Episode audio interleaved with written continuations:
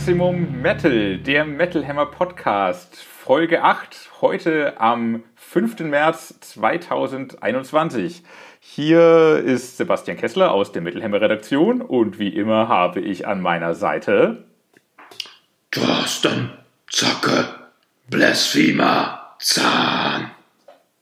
Aus dem Black Metal Keller, wo er immer nur einmal alle zwei Wochen für eine Stunde raus darf euch was erzählt und dann schicken wir ihn wieder zurück. Nee, mir wird nur so ein, mir wird so ein Mikrofon hier reingereicht und dann darf ich da nur reinsprechen. Und Tageslicht sehe ich auch nicht. Was ist eigentlich für ein Jahr?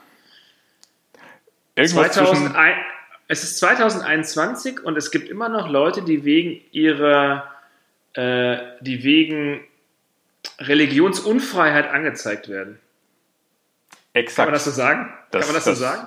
Das, das kann man so sagen. Äh, vor allem in, im äh, katholisch geprägten, wenn ich das richtig memoriert habe, Polen ist das Correct. eine Sache und äh, vor allem äh, Black äh, Death Metal König Papst Nergal hat darunter zu leiden. Nicht zum ersten Mal, er stand schon des Öfteren vor Gericht wegen Blasphemie, wegen Bibelverbrennung. Ich weiß gar nicht, was Bi genau die Anklagepunkte waren. Bibelzerreißung. Ähm, ich weiß auch gar nicht, was die Anklagepunkte diesmal sind, aber er steht mal wieder vor Gericht. Er hat mal wieder Ärger. Er möchte es aber nicht auf sich sitzen lassen und gründet dafür einen eigenen Orden, wenn ich das richtig verstanden habe, Sache, oder? Was genau ist ja, das?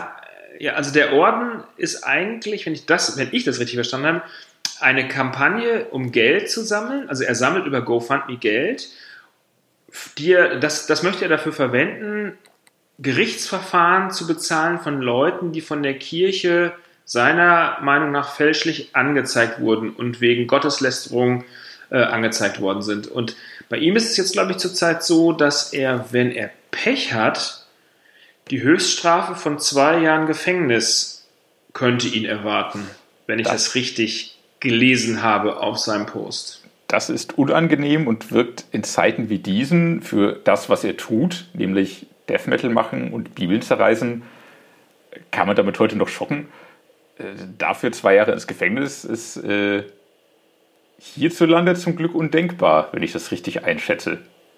Ja, definitiv. Also Religionsfreiheit, äh, Meinungsfreiheit sollte es in Deutschland eigentlich schon geben. Und ähm, wie wir ja wissen, und äh, 2021 dass er, ich meine, dass er sich mit sowas natürlich dann jetzt beschäftigen muss. Das kann er natürlich, ich meine, er ist Pole, er kommt aus Polen. In Polen, Polen ist halt katholisch komplett äh, geprägt, wie du schon gesagt hast.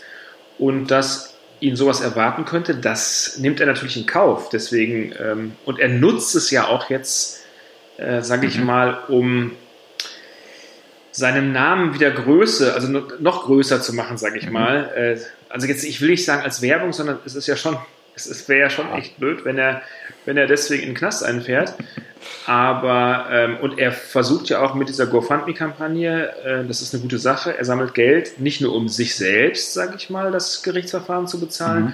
sondern auch anderen Leuten zu helfen, die mit der Kirche im Streit vor Gericht stehen. Was ich ja, also ich sag mal so, ähm, empathisch und ja, selbstlos kann man jetzt schlecht sagen, äh, sind nicht viele Musiker, also dass äh, sie sich um unbedingt um andere Leute kümmern wollen. Das finde ich schon ganz cool.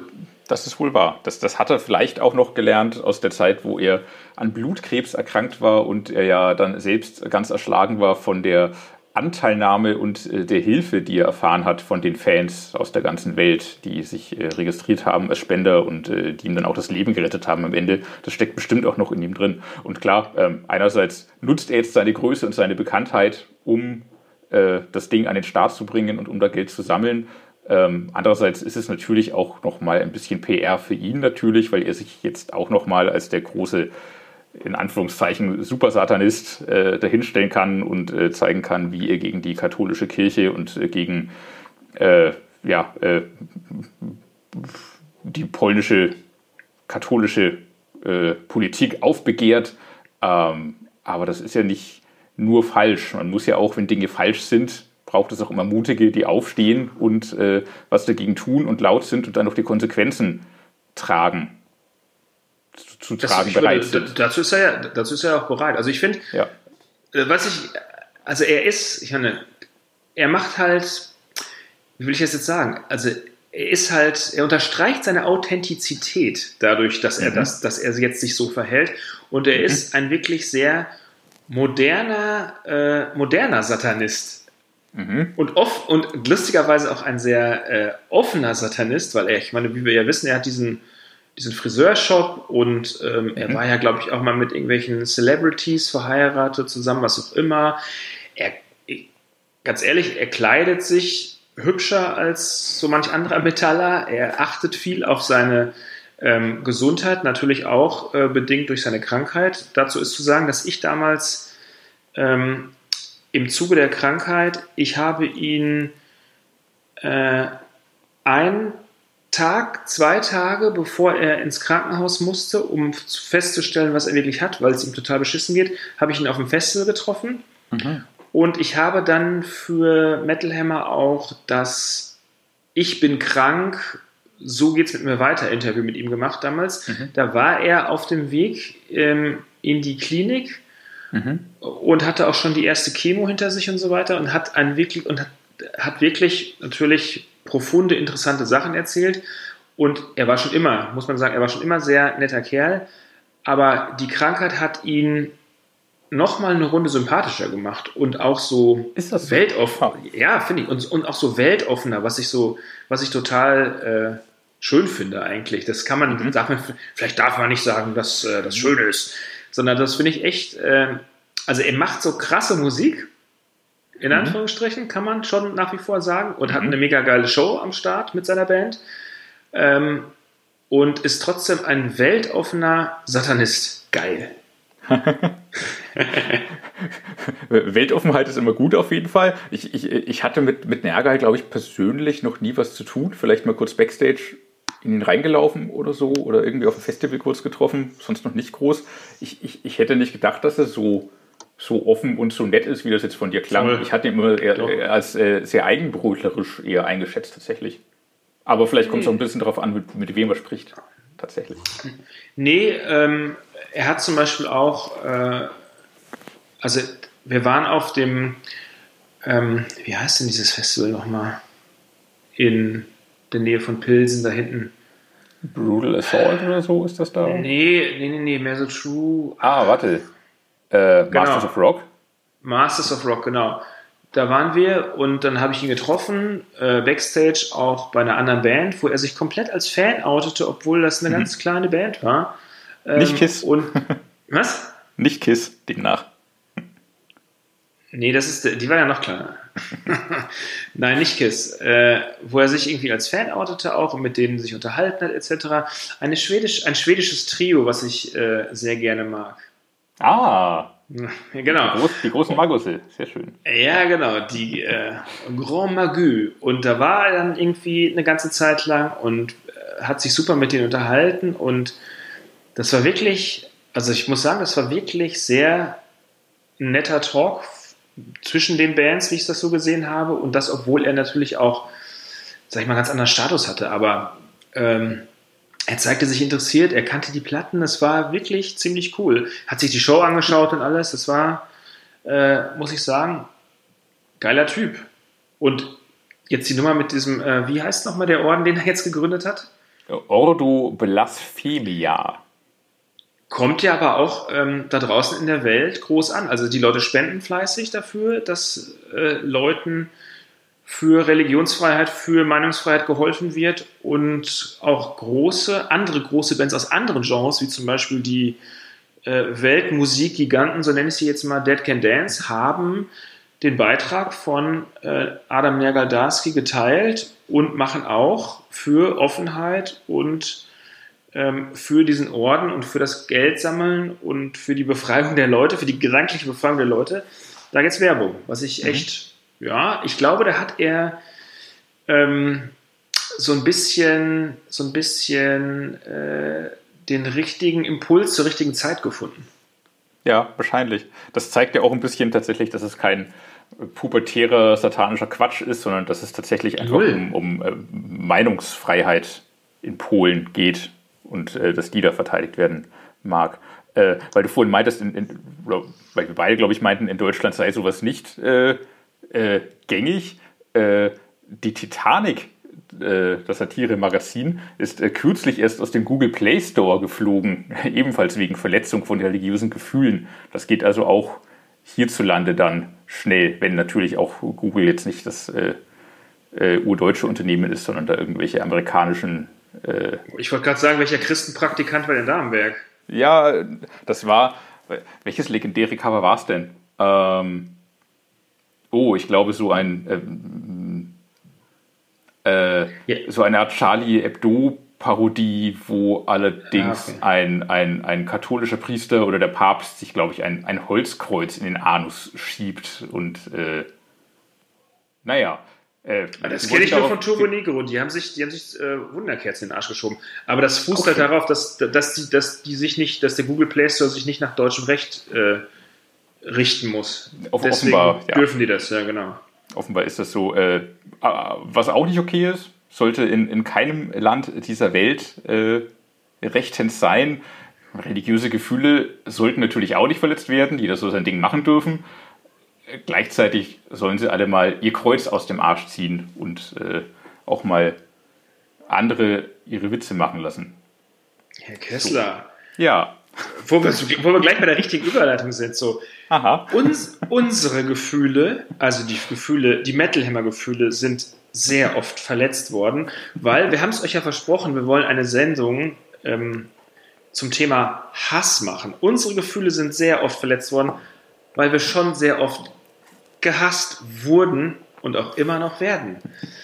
Ähm, Vielleicht auch, weil wir Gefühle verletzt haben. Wer hat das angefangen? Das kann nicht sein. Die Hände das Ei. Das, das kann nicht sein. Also wir sind doch immer die Guten. Wir sind doch immer die Guten. Die Metal Bravo ist immer gut. Ich glaube, am Ende der meisten Geschichten wird sich herausstellen, dass wir es gut meinten und dass alles ein großes Missverständnis war und dass man sich am Ende doch lieb hatte. Ich glaube, die meisten von den furchtbaren Geschichten des Hasses, die wir in der nächsten halben Stunde erzählen werden, gehen, glaube ich, schon so gut aus. Kann man, glaube ich, schon so. Hass, spoilern. Hass, wir brauchen Hass. Äh, wir haben euch was mitgebracht.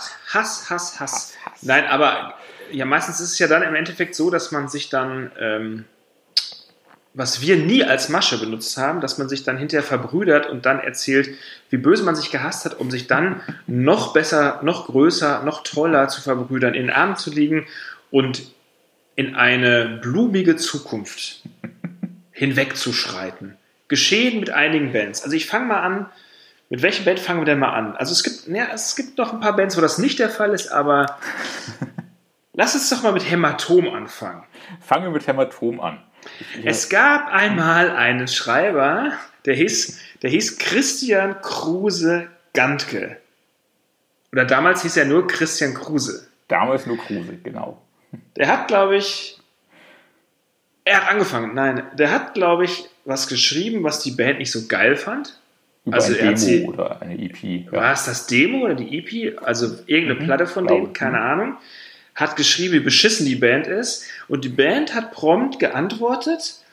Ähm, ich, zit ich zitiere mal, oder? Weil wir haben ja uns, wir haben ja uns, wir haben ja auch äh, gesagt, dass wir öfter mal Liedtexte zitieren wollen. Das Poesie-Eckchen. Ich, ich zitiere Hämatom aus dem Song Leck mich. Der heißt Leck mich.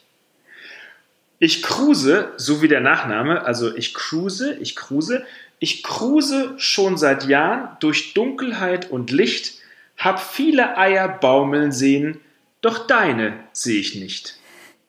Also, ich weiß Hohe nicht, wie. Kunst. Ja, reim dich oder ich fress dich. Ich weiß nicht, wie lange sie darauf rumgereimt haben, aber jahrelang nach, dieser, nach diesem Output äh, von Leck mich haben wir kein Wort mit der Band gesprochen.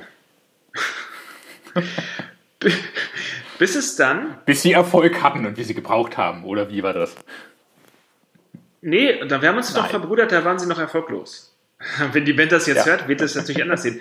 Aber ähm, nein, es war anders. Wir haben uns des Öfteren auf Festivals, also ich habe die Band des Öfteren auf Festivals ja. gesehen, sie mich auch, aber sie haben dann, weil ich ja damals dann irgendwie, ich, wir haben natürlich unseren Schreibern immer den ähm, Rücken gestärkt und wenn sowas passiert ist, war halt Essig mit der Band, muss man nochmal dazu sagen, weil anders geht's nicht. Also wir können nicht unseren Schreibern in den Rücken fallen und sagen, hey, die Band hatte doch recht, was hast du denn für einen Scheiß geschrieben, das Thema, war ja so toll. Nein, wenn jemand seine Meinung bei uns äußert, dann stehen wir dazu und verteidigen das auch. Und das haben wir auch getan bei Herr Kruse. Ähm, ich kann mich erinnern, dass das halt nicht erfolgreich war, aber wir haben uns auf Festivals öfter gesehen, die Band und ich. Und dann kam es dazu, dass Ost, West, Süd oder Nord, ich weiß nicht, einer von denen, hat uns damals bei einem Metallica-Sampler ausgeholfen, und zwar eine Coverversion einzuspielen. Und das mhm. war so ein bisschen der Icebreaker. Danach habe ich sie auf dem, habe ich die komplette Band auf dem Wistful Force getroffen. Man stand sich gegenüber mit gezogenen Messern, ich sag mal so jetzt äh, im übertragenen Sinne, um dann zu sagen, wir müssen uns, glaube ich, mal unterhalten. Und dann haben wir uns, das da, jetzt kommt äh, die werbefreie Pause. Wir haben uns am Jägermeisterstand backstage so krass besoffen, dass wir uns hinterher in den Arm lagen und seitdem sind wir Freunde. Und dann haben wir sogar über dieses Ich kruse schon seit Jahren durch Dunkelheit und Licht, hab viel Eier baumeln sehen, doch deine sehe ich nicht. Sehr gelacht.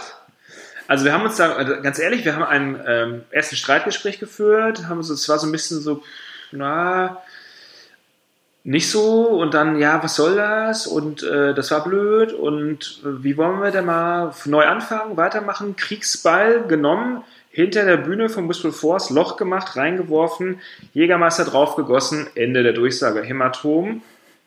Man mag von der Band halten, was man will. Wir sind mit denen wieder fein. Wir haben auch die letzten Platten immer supported, alles muss man auch sagen. Also sie sind im deutschsprachigen Sektor mit dieser ganzen, ich sag mal, im Windschatten der ganzen, im Windschatten von Rammstein mit den ganzen Megaherzens dieser Welt und sowas, da fliegen die ja mit, fliegen auch ganz gut, auch sogar, war das Platz 1, 2, 3, das Album? Ja, ja, schon eins glaube ich. War schon, war schon eins. War es Ost, West, Nord oder Süd? Ich weiß es nicht. Und haben wir auch supported. Die haben ja auch gutes. Ich meine, die haben ja auch ein, äh, mittlerweile so eine ganz coole Show. Die sehen auch cool aus. Die haben da schon so ihren Stil gefunden. Völlig äh, alles gut zu respektieren. Aber es gab eine, ja, eine lange Geschichte, die auf der negativen Kritik von Christian Kruse äh, fußte. Man muss aber auch noch sagen, die Band ist ja auch besser geworden. Die ersten Sachen waren halt auch zum Teil noch so ein bisschen holprig, sage ich mal. Ähm, auch der Song, ich glaube vom Debütalbum Wut, äh, es ist auch eher, es, es, war schon eher simpel gemacht damals. Die Band hat einfach mittlerweile auch mehr drauf, schreibt bessere Songs, wahrscheinlich sind sie auch bessere Musiker geworden, tritt viel professioneller auf. Äh, die 5 Euro kriege ich gleich zurück, oder? mal sehen, mal sehen. Ich, ich glaube tatsächlich so, sie, sie, haben ihn nicht nur namentlich tatsächlich äh, untergebracht im Songtext, sondern ich glaube, Teile des Songtextes bestanden auch aus, aus quasi Zitaten oder Anspielungen auf das damalige Review. So ist ihm irgendwie Ich glaube nämlich auch. Moment, das kenne ich doch. Was singen die da? Das, äh, das, sind doch Sachen, die ich geschrieben habe. Und äh, oh, das Wort klingt ja wie mein Name ich glaube, diese Platte kann ich nicht rezensieren.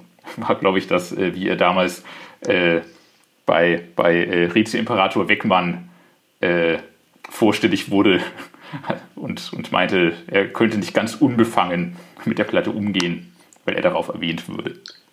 Aber schön, wenn man später darüber lachen kann, weil am Ende ist es ja auch Missverständnis hochgekocht. Der eine war hier beleidigt, der andere war da beleidigt und dann, dann äh, ist das Einzige, was man machen kann, sich besaufen und darüber lachen danach. So wie man auch lachen kann über die hässlichen Kinder von Schelmisch. Okay, da, da, müssen, da müssen uns mal zitieren, aber ab, abwechseln. Die hässlichen Kinder von ähm, Schelmisch. Das müsst ihr euch mal auf der Zunge genau. zergehen lassen. Schelmisch. Eine, ähm, eine Mittelalter-Rockband.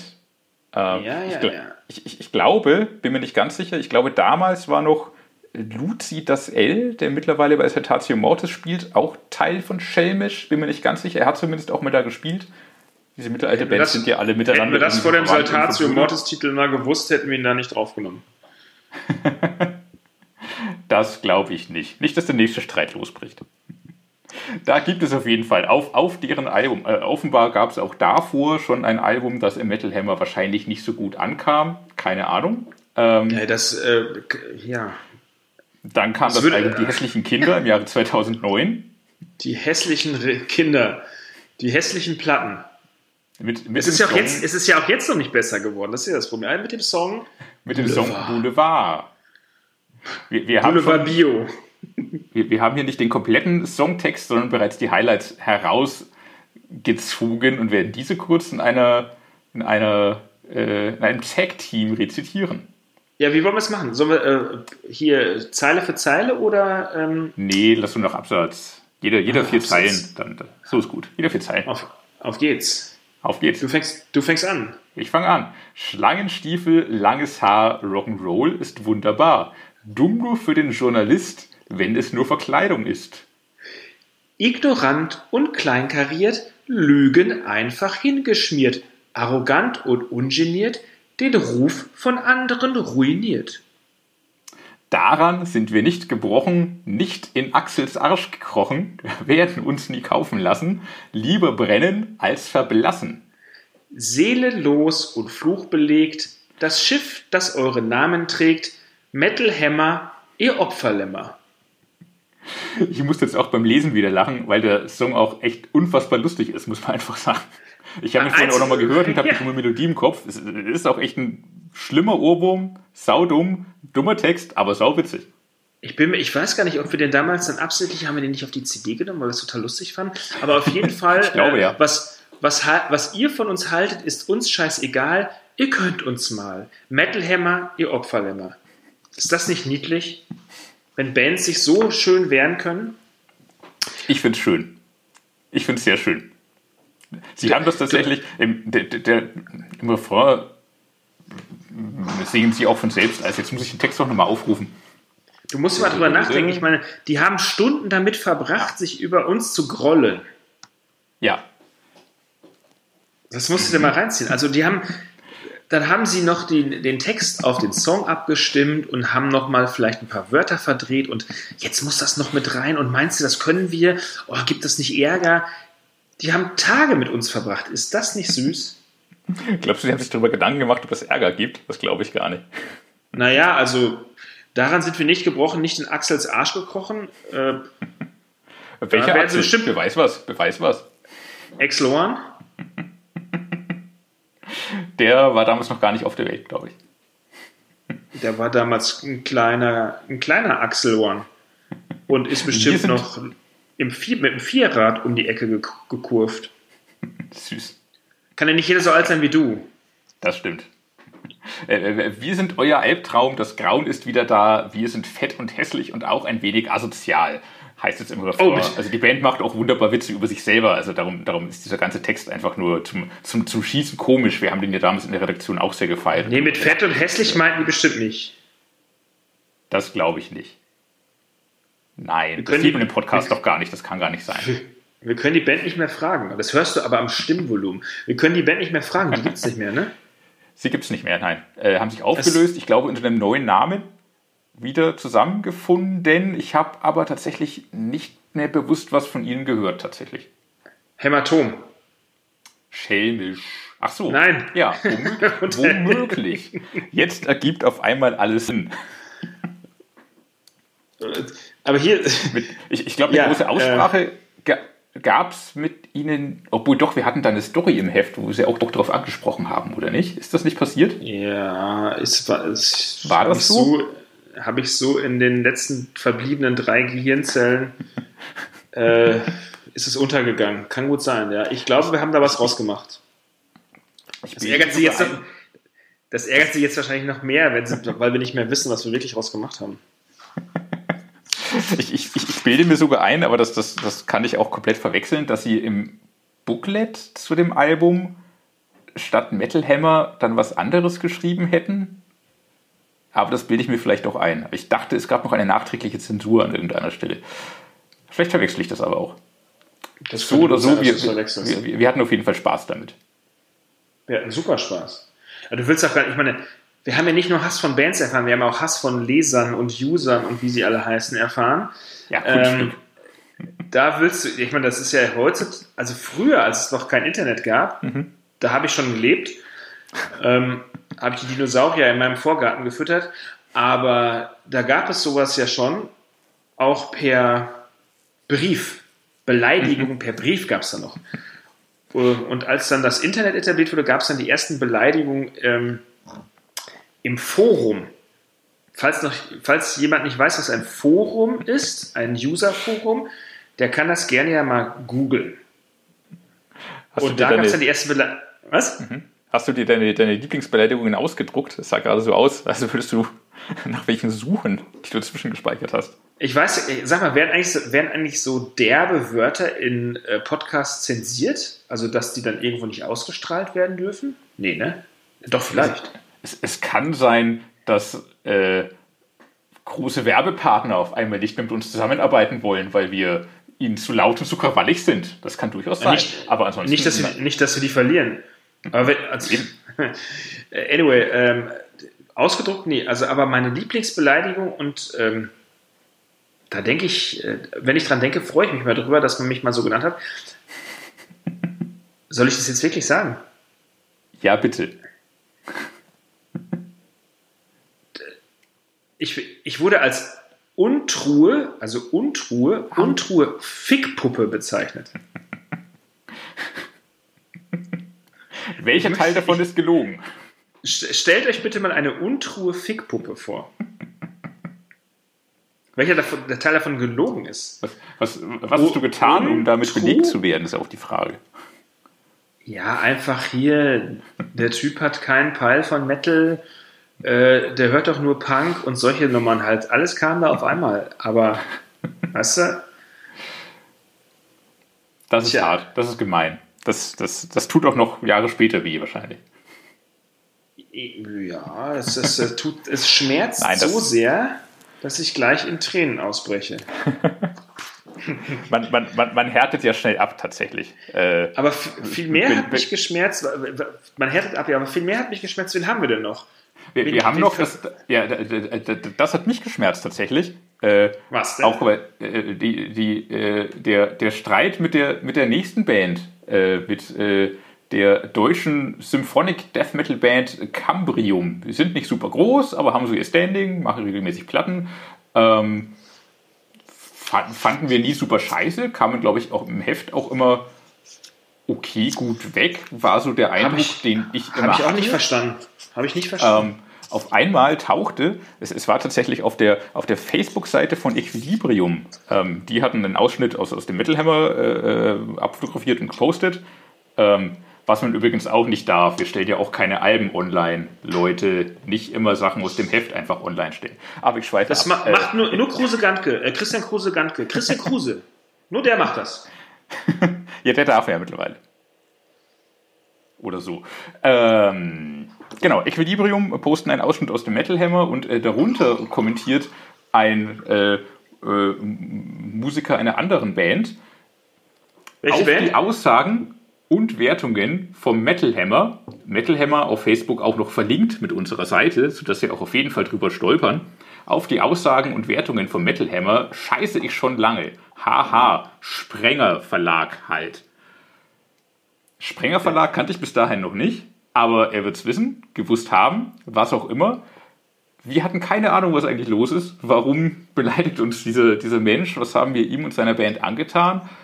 Bis heute ist es mir nicht ganz klar, weil ich glaube, es war immer eine okay Vier-Punkte-Band im Metal Hammer. Ähm, irgendwas scheint ihm aber irgendwie äh, die Leber runtergelaufen und, und dort verendet äh, zu sein, bevor er ins Internet ging.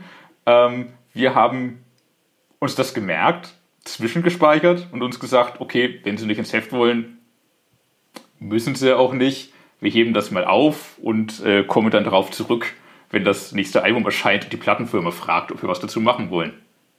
Ein Jahr später oder so war es soweit. Aber das ist doch blödes Nachkarten.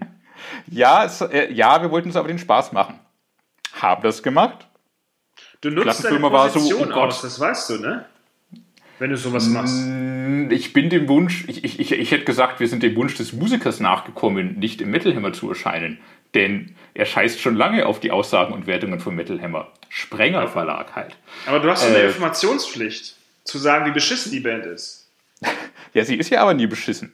Naja, wir wollten der Band das nicht antun, wieder bei uns im Heft erscheinen zu müssen und haben das auch der Plattenfirma gesagt. So, hey, wir haben nicht den Eindruck, dass Stimmt. die Band zu uns das Heft möchte.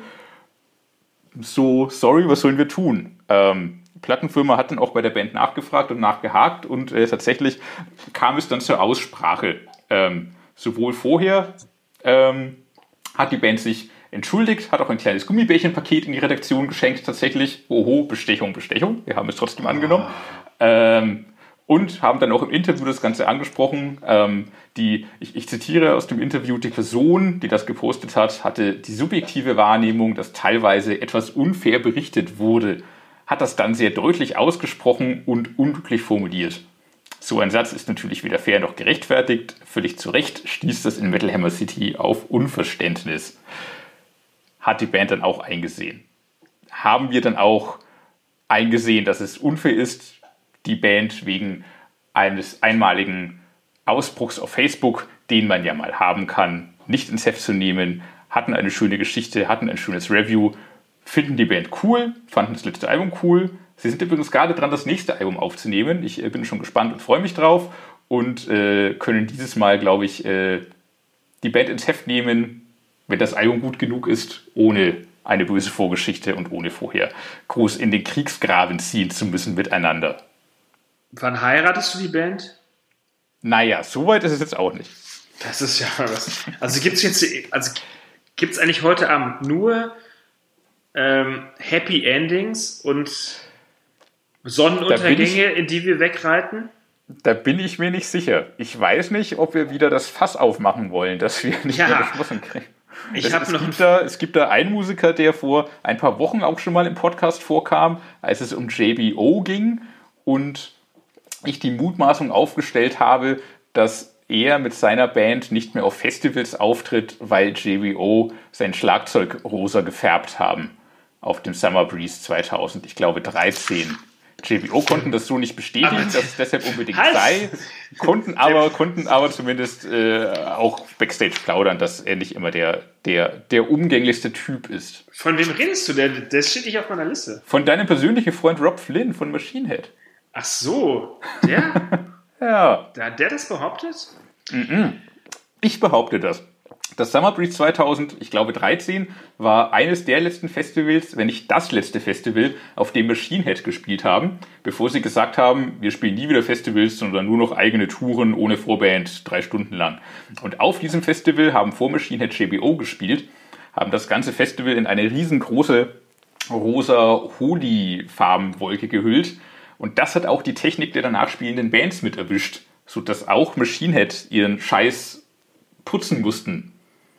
Es gingen dann Gerüchte rum, dass Rob Flynn nicht so richtig happy darüber gewesen sei. Interessierte Das- Leute können das auch nochmal im Podcast von vor zwei Episoden oder so nachhören. Na, äh, äh, ja, also Happy, Happiness ist nicht so sein Ding, glaube ich. Äh, Wahrscheinlich, wahrscheinlich mehr. nicht. Ja. Ähm, ihr kennt, ihr, kennt ihr diese Atomfässer, die so eingelagert werden in Gorleben, wo man die so gelb sind und wo so dicke Ringe drum sind?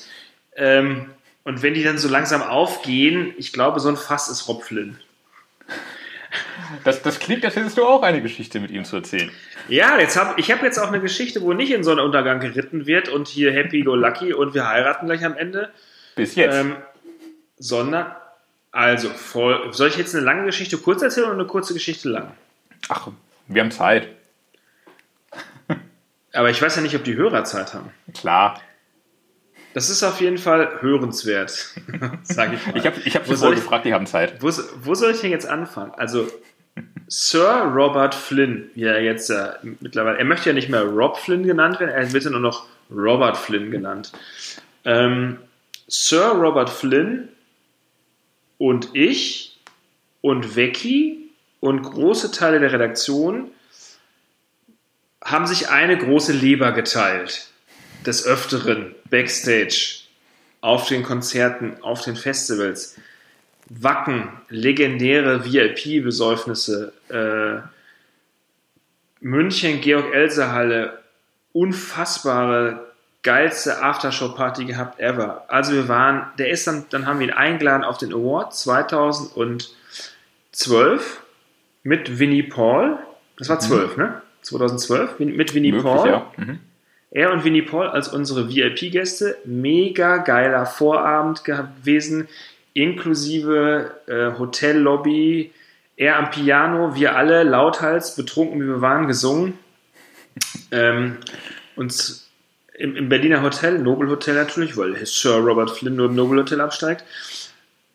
Am Abend des ähm, Awards mega geilen Abend gehabt mit ihm und Winnie Paul. Also ein Herz, eine Seele, Metal Hammer, Machine Head kommt nichts zwischen. Immer geil, immer Titel gemacht, auch schlechte Alben immer fett supported und so weiter. Alle möglichen Frisuren von ihm irgendwie gut geheißen. Und dann, und dann, wie aus dem Nichts heraus, wenn du, ich weiß nicht, ob du das schon mal hattest. Ich meine, natürlich, du warst ja auch schon mal mit. Äh, Du hattest schon mal eine Beziehung und plötzlich heißt es, ich will nicht mehr mit dir zusammen sein. Du hast einen Fehler gemacht. Und zwar haben wir 2008, hilf mir, äh, 2018, hilf mir ja. mal auf, 2018, hilf mir mal auf die Sprünge. Wie hieß das Album? Es war nicht mehr der Locust, es war nicht das Diamonds-Album, es war. Der Locust? Der, der Locust war schon älter. Der Locust ist es jetzt. Der, auf Jetzt jeden Fall. Dokus. Ja, pass auf jeden Fall. Äh, Sir Robert Flynn. Katharsis ähm, übrigens. Katharsis, ja, ganz, äh, ja. Äh, mhm. tolle Katharsis. Auf jeden ja, Fall Sir Robert ja. Flynn mhm. vorher noch irgendwie, wir haben uns E-Mails geschrieben und auch mal eine, eine SMS und dann hat der Manager in regelmäßigen Abständen angerufen. Das war wirklich so, ja, wir haben echt super geilen Kontakt zu einer echt großen Band und ähm, wir sind sehr gut bekanntschaftet. Machine Head, wie gesagt, und Metal Hammer ein Herz und eine Seele, ein Herz und eine Leber. Er war ja auch einer der letzten in der Band, die noch gesoffen haben, deswegen konnte man mit ihm auch gut Party machen. Dann gab es die ersten, in der Band gab es so die ersten, naja, sage ich mal, kleine Indifferenzen mit unter anderem Phil Demmel, der sich mal, der sich, hat sich sein, äh, der hat sich, der hat sein Herz ausgeschüttet auf dem Wistful Force. Das war, glaube ich, sogar das gleiche Force, wo ich mich mit Hämatom verbrüdert habe. Ha, so gehen Dinge auseinander und Dinge kommen zusammen. Sehr schön. Ja. Mhm. Äh, das hatte damit gar nichts zu tun. Auf jeden Fall, 2018 haben wir äh, getitelt mit Rob Flynn. Er schicki in weißer Jeansjacke, Jäckchen, cool aufgefreshtes Hair, geile Pose. Und äh, zum neuen Album haben wir getitelt mit Rob Flynns Aufruf zum Widerstand, allein gegen alle. Und unten auf dem Titel war ein Phil Anselmo zu sehen mit dem Zitat Rob Flynn machte einen Fehler.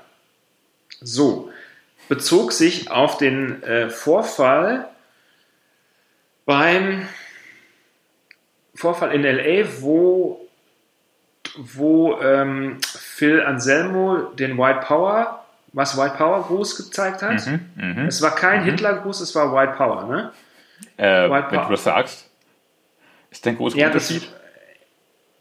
ein kleiner. Ja, es, ja äh, es gibt schon Unterschied, aber ähm, es gibt ja auch einen Unterschied zwischen Amerika und Deutschland, aber ähm, auf jeden Fall wurde gefilmt, kam ins Internet, ja, riesengroße Nummer, tralala. Am nächsten Tag war es viral. Phil Anselmo, Nazi, muss äh, geschasst werden, äh, darf nicht mehr raus, ab in den Käfig, tschüss. Was macht Rob Flynn?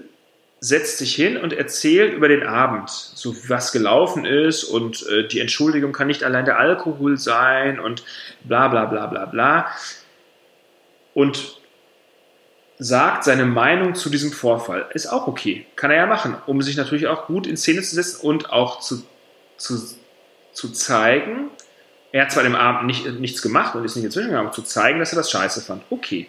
Und Ansel, Anselmo hat in dem Zuge der Entschuldigungstiraden, dass es kacke war, es nicht vorkommen sollte, etc., etc. Der Alkohol war schuld, ich habe zu viel gesoffen, äh, was ist in mich gefahren, ich weiß auch nicht, was los war. Dann auch mal gesagt, dass äh, er die Aktion von Rob Flynn, dass der halt sich im Video dagegen gestellt hat, ähm, dass er es nicht cool fand und dass er fand, dass das ein Fehler war von Rob Flynn, also Musiker untereinander. Und wir haben halt dieses Zitat von Anselmo, um jetzt die lange Geschichte ein bisschen abzukürzen. Die Geschichten waren beide im gleichen Heft und ich fand das eigentlich auch spannend für den Leser zu sehen. Anselmo sagt, Flynn hat einen Fehler gemacht und Flynn mit seiner neuen Platte fährt auf den Titel. So. Heft kommt raus. Plattenfirma ruft an. Anselmo findet, mag euch nicht mehr. Ich so, ja, äh, wieso, was ist passiert? Er ließ, also er meldet sich plötzlich nicht mehr persönlich, sondern er ließ mitteilen, dass, alles klar, fand das blöd. Ich so, äh, habe einen Erklärungsansatz geschrieben, einen ziemlich, äh, einen mehrseitigen, abgeschickt, keine Reaktion. Band kommt auf Tour. Die Tour haben wir, haben wir die Tour noch präsentiert? Ich glaube sogar ja. Ein Tag vor Tourbeginn, Anruf der Plattenfirma. Kein Metal Hammer Mitarbeiter darf mehr zur Show. Ihr seid alle von der Gästeliste geflogen. Stimmt, das hatte ich ganz vergessen. Stimmt, das war großartig. Ja, es war ganz cool, hatten wir einen Abend frei, aber Ja. ähm, ich so, was soll das? Ist blöd. Ich hätte gern ein klärendes Gespräch. Fragen wir. Klärendes Gespräch wurde abgelehnt. Ich so, ich komme zur Show nach München. Ich hätte gern ein klärendes Gespräch. Sir Robert möchte kein klärendes Gespräch. So. Nächste Tour. Nächster, also ich so, hm, blöd. Will, sich, will nicht mit sich reden lassen, will irgendwie sich nicht schreiben lassen. Nächste Tour, neuer Anlauf. Wollen wir, andere Magazine machen das ja als Masche. Sie streiten sich mit der Band, um dann hinter die große äh, äh, Verbrüderung zu feiern. Versöhnungsgeschichte. Ja. Ja, genau. Nächster Versuch. Ich, ich möchte mit ihm gerne ein klärendes Gespräch führen und wenn das wirklich eine coole Nummer ist, erklären wir das nochmal im Heft, bla bla bla, wie das auch gelaufen ist und dass das äh, eigentlich nicht so richtig im Zusammenhang stand auf dem Titel, dass es aber beides in, im gleichen Heft war. Ja, kein Interesse. Das klärende Gespräch, Sir Robert, steht immer noch aus. Das heißt, wir sind wirklich von das ist eine etwas traurige Geschichte. Wir sind von einer tollen Business-Musiker-Magazin-Freundschaft zu einer, ähm, das, zu einer Abkühlung des, der Beziehung gekommen. Es ist so wie, Den, Wie- den Begriff äh, Ghosting gab es damals noch nicht. Aber genau das wird mit uns gemacht. welchen, Wir werden welchen geghostet. Wir werden geghostet. Ja, sozusagen, also gerade waren es noch minus 20 Grad in München und jetzt sind es heute plus 16. Und zwar umgekehrt, also plus 16 auf minus 20. So. Die, also er, ich weiß nicht, ob er, ich weiß nicht, ob er weiß, was Hass ist oder was, äh, ich, ich, ich weiß überhaupt, also, ich ich glaube, er hat ein sehr großes Ego. Er findet Phil Anselmo nicht cool und musste auf einmal sehen, dass auf seinem schönen Titel, den er eigentlich rumzeigen wollte, den er cool fand, ja, ich bin auf dem Metal Hammer wieder, schaut her, wie geil das ist, auf einmal Phil Anselmo drauf ist, der einen Spruch über ihn macht. Ja, aber da muss ich doch auch die Eier in der Hose haben und einfach, wenn schon das Magazin sagt, ey komm, Alter, lass uns drüber sprechen, zu sagen, da lass uns mal drüber sprechen. Da sollte man drüber stehen können, in der Tat. Ich meine, dafür ist er lange noch im Business. Der Mann ist jetzt irgendwie über 50. Alle seine geilen Bandmitglieder haben ihn verlassen, weil sie denken, dass er nicht äh, mehr alle irgendwie alle Latten am Zaun hat, sondern die totale Ego-Nummer fährt. Wenden sich ihren alten Bands wieder zu und er zieht jetzt, also, ich meine, Machine Head kannst du auch Flynn Head nennen. Es ist ja nur noch er. Ja, mittlerweile ja. Prinzip. ja. Hat er sich nicht mit, mit dem, ähm, wie heißt denn der Dreadlock Man nochmal? Der Dreadlock Man. Ja, der bei Machine Head. Mit dem hat er sich ja auch jahrelang irgendwie äh, an der Köppe gehabt und plötzlich ist er wieder am Start. Und er ist der geilste Musiker ever. Der wieder, wie der Wind sich dreht halt, weißt du? Nichtsdestotrotz, lieber, lieber Sir Robert, wir sind nach, sag, sprich geschwind. Lieber Sir Robert, wir sind offen für ein Gespräch nach wie vor, auch wenn deine Band leider immer mehr an Relevanz verliert. Mach mal eine gute Platte. Das hilft bestimmt. Es ist tatsächlich Ja, denn? schade, es ist traurig, dass man so, dass man, dass man am Tag vorher von der Gästeliste fliegt, dass, dass jeder äh, Versuch eines klärenden Gespräches so eiskalt geblockt wird, äh, spricht leider nicht von Größe. Man kann jetzt auch wieder Ja, fragen, wir, ja ob auf, wir null, gerade auf dasselbe null tun. Support. Null Support Ja. von seitens der Plattenfirma, dass die gesagt haben, hey, ich meine, wir haben, ganz ehrlich, wir haben 20 Jahre lang die Band supportet mit Ja. diversen Titelbildern, sonst was. Und dann hat er noch nicht mal irgendwie die Zeit, die Muße äh, oder sonst. Wenn es scheiße gelaufen wäre und er mir eine reingehauen hätte, ne, okay. Dann wäre das wenigstens mal eine coole Reaktion gewesen, weißt du? Aber stattdessen einfach Mimi, Mimi, Mimi zu spielen, äh, Bika, weißt du? Was soll denn der Scheiß? Ja, es, äh, Also, Ende, bei dieser Geschichte, so liebe Leute, bei dieser Geschichte, Ende offen, to be continued. Nichtsdestotrotz haben Machine Head haben ein, wirklich ein paar sehr, sehr geile Platten gemacht und würden auch in meiner Top 5, in meiner Top 50 der besten Metal-Songs würde sich der ein oder andere wiederfinden. Maximal zwei. maximal, mehr auf keinen Fall. Mehr auf Also, keinen Fall. Ja. Ja. Mal sehen, ob sich diese Wogen wieder glätten. Mal sehen, ob da auch noch mal ein Album kommt. Es scheint ja eigentlich eher, als würde er sich gerade auf, auf äh, Solo-Touren verlegen und äh, nur noch vier Stunden lange Sets spielen ohne Vorband. Und ein neues Album, weiß nicht, ob noch jemand drauf wartet gerade. Ja, zurzeit wird ja nur irgendwie im Proberaum gejammt und gebettelt. Also bitte, bitte gebt mir Geld dafür, dass ich hier rumjamme. Ja, mal, mal, mal sehen, was rauskommt und mal sehen, ob wir noch eine Rolle da spielen und noch mal mit ihm sprechen dürfen. Oder ob er mit uns Pande- sprechen will. Pandemic Jamming. Es wäre schade, wenn es wegen so eines, war es ein Missverständnis, nicht mal das, es war ein, ein Ego-Problem am Ende. Ja, voll. Ganz ehrlich, ich meine, da muss er, ich meine, da muss er wirklich drüber stehen. Es gibt, Ja. es gibt Schlimmeres.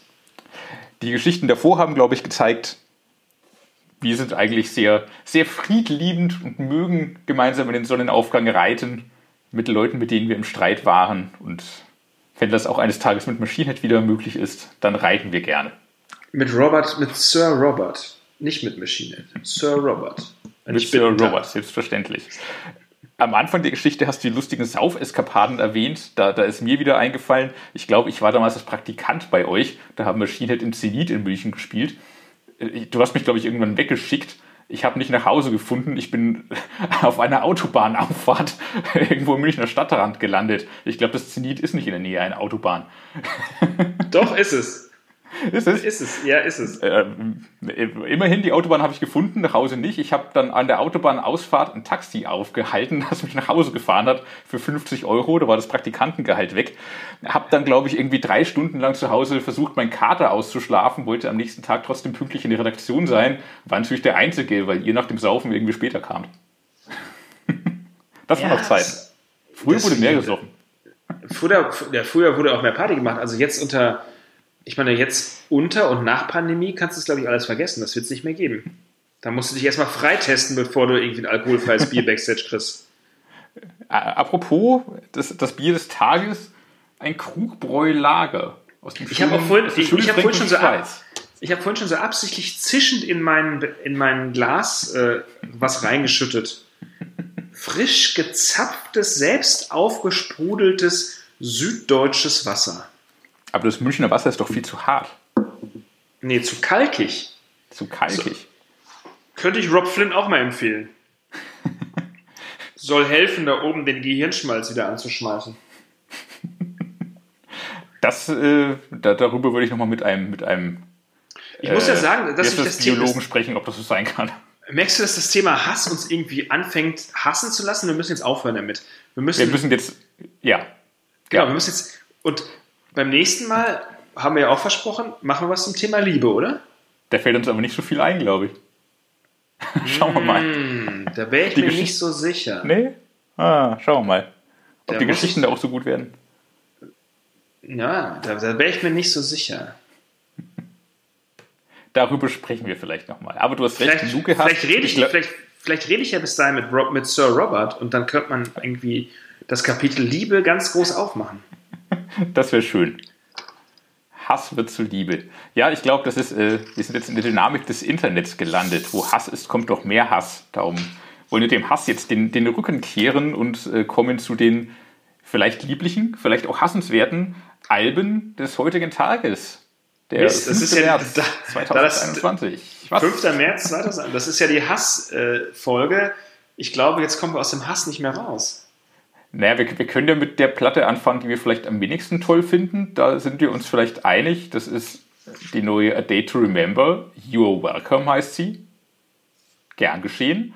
Ähm, sie beginnt wieder ziemlich hart, was ich cool fand. Aber halt nur am Anfang. Dann kommt irgendwie schnell die Ernüchterung, dann wird auch wieder viel geheult. Ich glaube, es ist irgendwie so, so das Album, das so ein bisschen zwischen den beiden Polen hängt, zwischen dem, dem, den harten A Day to Remember, wie sie früher wohl mal waren, und den eher weinerlichen, wie sie zuletzt waren. Ähm, ich glaube, damit haben sie sich aber keinen Gefallen getan. Für mich wirkt das Album so, als würde es einfach zwischendrin hängen und niemanden so richtig glücklich machen. Zwischen den beiden Polen. Mit den Polen haben wir es heute aber. Be Behemoth und ja. also, äh, A Day to Remember, You're Welcome goodbye. also ich muss ganz ehrlich sagen, also, der, ich habe versucht, mich damit anzufreunden, wenn du sagst, dass du am Anfang Härte hörst, also ich höre dann überhaupt keine Härte. Und es wird nur gejammert. Und auf so einem und auch auf so einem klinisch daher produzierten Müllriffs so, so weinerliche Major Company Langweiler Kackmetal, das kann doch keine Sau sich anhören. Ich weiß, dass sie eine Mega-Following haben und die ganzen Leute, emotional angefassten Menschen da draußen jetzt sagen werden, was ist der Zahn für ein Wichser, aber ähm, gibt mir so gar nichts, muss ich ganz ehrlich sagen. Und ich kann auch, ja, was, ich, a day to remember, ey Leute, bitte, es gibt ja auch andere, es gibt andere Bands aus dem Genre, die so viel größer sind, wo ich die gleichen Probleme habe. Gut, dass wir mit dem Hass aufhören wollten. Ja, du hast gesagt, wir aber, aber ja, wir, ja, wir wollten. Hassen. Wir steigern genau, uns. Genau. Genau, wir steigern uns. Ich glaube, ich glaube ähm, bei Platz äh, drei von den vieren, die wir uns rausgepickt haben heute, äh, findet aber gleich eine große Steigerung statt äh, zum dritten Platz, nämlich äh, die Band Nightfall mit dem Album At Night We Pray. Eine griechische Dark Metal Band. Dark Metal ist ja immer ein sehr, sehr weit gefasster Begriff. Man hört, dass sie Griechen sind. Es klingt wie Septic Flesh, es klingt wie Rotting Christ. Die Band gibt es auch schon seit den frühen 90ern, ist aber nie so groß geworden wie äh, ja, die, beiden, die beiden Landsmänner. Ähm, weiß nicht, viel getourt sind. Ich glaube auch, weil der, weil der Chef ähm, Probleme mit Depressionen hatte, sich in depressiven Phasen zurückgezogen hat. Aber coole Platte. Es ist eine Mischung aus Melodic Death Metal und Gothic Metal, versprüht viel 90er-Charme. Wird die Band jetzt auch nicht auf die, auf die Headliner-Bühnen sofort hieven, aber es ist eine coole Düster-Metal-Platte. Ja, dem, dem, dem habe ich jetzt nicht ganz so viel hinzuzufügen. Aber wie du schon sagst, ähm, ich kann natürlich das, äh, den Krankheitsverlauf äh, des Sängers etc., das, das, wusste ich jetzt zum Beispiel nicht. Ähm, aber wie du schon sagst, es klingt wie Septic Flash, es klingt wie Rotting Crest, es ist irgendwie so eine Mischung aus beiden. Die sind nicht so groß geworden äh, wie die beiden. Vielleicht liegt es auch einfach daran, weil sie so klingen. weil sie genauso, also weil sie halt auch, wie so eine Kopie halt. klingen. Es ist nicht schlecht gemacht, es ist irgendwie unterhaltsam, aber auch kurzweilig. Ja, ja, viel mehr kann man dazu nicht sagen. Freunde des Genres werden daran Gefallen finden. So wie Freunde des Genres und nicht nur Hardcore-Freunde des Genres auch Gefallen finden an der Band Beast und deren dritten Album ah. Necrosapiens. Ja. Sind ja auch erst seit 2015 unterwegs, haben aber jetzt schon das dritte Album draußen aus Dänemark. Oldschool Death Metal, bisschen im Morbid Angel Fahrwasser unterwegs wird, glaube ich, nicht meine Lieblingsband, muss ich zugeben, weil mir da so ein bisschen die Hits und der Zugang zur Musik fehlen. Aber Genrefreunde feiern sie sehr. Kannst du mir erklären, warum? Ja, äh, also Best aus Dänemark, besser gesagt aus Aarhus, Finde ich auch. Also von den Platten, die wir heute Abend nennen, ähm, muss ich sagen, dass ich das, die gehören mit zu den zur Top-Auswahl für mich persönlich, weil ich das mhm. einfach, also sie sind noch nicht so lange unterwegs. Sie machen aber einen, einen so geilen Oldschool-Sound und ich will jetzt nicht sagen, äh, sie kopieren es, sondern sie haben die, sie haben die die Historie sehr gut nachgelesen und auch spielen sie nach und sie haben es so, ja, das, sie haben es so mit der Muttermilch aufgesogen, mhm. sondern ähm, sie machen das einfach dafür, dass sie eine junge Band sind, richtig gut. Richtig, richtig gut. Streckenweise, wenn der Gesang nicht ist und gibt es sogar Songstrukturen, die klingen wie Immortal. Richtig, ha. ja, richtig geil. Und oftmals auch vor allen Dingen im Schlagzeug geschuldet, wie Deflashed. Auch richtig geil. Und ähm, das letzte Album, Venenus, hieß das so? Kann das sein? Kommt mir bekannt vor. 2000, ist gar nicht so lange her, 2019. So lange kann es nicht her sein, wenn es die selbst, 2015 gibt. Ja, selbst das war schon wirklich ein ordentlicher, äh, ein ordentliches Ausrufezeichen. Und das neue Album, ich muss sagen, ähm, Necrosapiens. Ja, gefällt mir sehr gut. Viel, viel, viel, viel, viel, viel, viel, viel besser als A Day to Remember, You're Welcome, Goodbye. Kann man natürlich nicht vergleichen, weil äh, das eine ist halt ordentlicher, äh, fetter Oldschool Death Metal und das andere halt nicht, aber ähm, wirklich cool. Name finde ich halt gewöhnungsbedürftig. Best, best, best, best. Scheiß drauf. Es gibt sie haben jetzt zumindest die Schreibweise geändert. Auf dem vorherigen ja. Album hatten sie sich noch so mit diesem dänischen AE geschrieben. Mittlerweile schreibt sie einfach AE, was auch viel besser zu googeln ist, einfach, wenn man nicht gerade eine dänische Tastatur vor sich liegen hat. Richtig, aber doch fett. Gefällt mir sehr gut zum Schluss aufgehoben, für den Schluss aufgehoben, habe ich mir das Album, das mir von den ausgewählten Vieren am besten gefällt, nämlich das neue Witherfall-Album The Curse of Autumn. Ich mochte schon die Alben davor sehr gerne, äh, finde die Band hat sich damit jetzt nochmal weiter nach vorne bewegt. Es ist äh, proggy, es ist majestätisch, es ist sehr Metal, es ist, es ist, ja, es klingt wie eine Mischung aus Nevermore Sanctuary mit so ein bisschen Iced Earth was auch äh, daran liegt, dass sowohl der aktuelle Sanctuary-Sänger äh, dort äh, dabei ist, als auch Iced Earth-Gitarrist Jake Dryer, halt ehemaliger Iced Earth-Gitarrist Jake Dryer. Der hat die Band jetzt natürlich verlassen. Ähm, und tatsächlich wurde das Witherfall-Album auch produziert von John Schaffer. Das war so seine letzte, letzte Amtshandlung, bevor er sich dachte, ah, das darf man nicht gut finden. Da wollte ich schon lang mal hin. Das darf man nicht gut doch, finden. Das, das, das darf man gut finden. Die, doch, die Band hat sich auch in allen Interviews, auch in dem bei uns im noch aktuellen Heft äh, dazu geäußert. Äh, ist auch einfach ratlos, äh, wie es dazu kommen konnte. Die Band wird so ein bisschen vom, nicht nur ein bisschen vom Pech verfolgt. Äh, bisher war es bei jedem Album so, dass einer der an dem Album Beteiligten ähm, ein großes Unglück widerfahren ist. Das wollen sie auch ein bisschen auf den Alben verarbeiten. Entsprechend düster äh, gehen sie auch voran trotzdem majestätisch, äh, trotzdem immer erhaben, trotzdem immer fett. Sehr genreoffen dabei. Sie, sie, sie wagen ein bisschen was und sind Spitzenmusiker, Spitzensänger, sehr gute Songwriter. Eine Band, die mehr Beachtung verdient, als sie zuletzt bekommen hat, meine ich. So wie du das beschreibst, klingt es so, als wären sie sogar fast besser als Ice Earth. Und so du, genau als Ice, du als Ice Earth-Fan kannst es noch besser vergleichen als ich.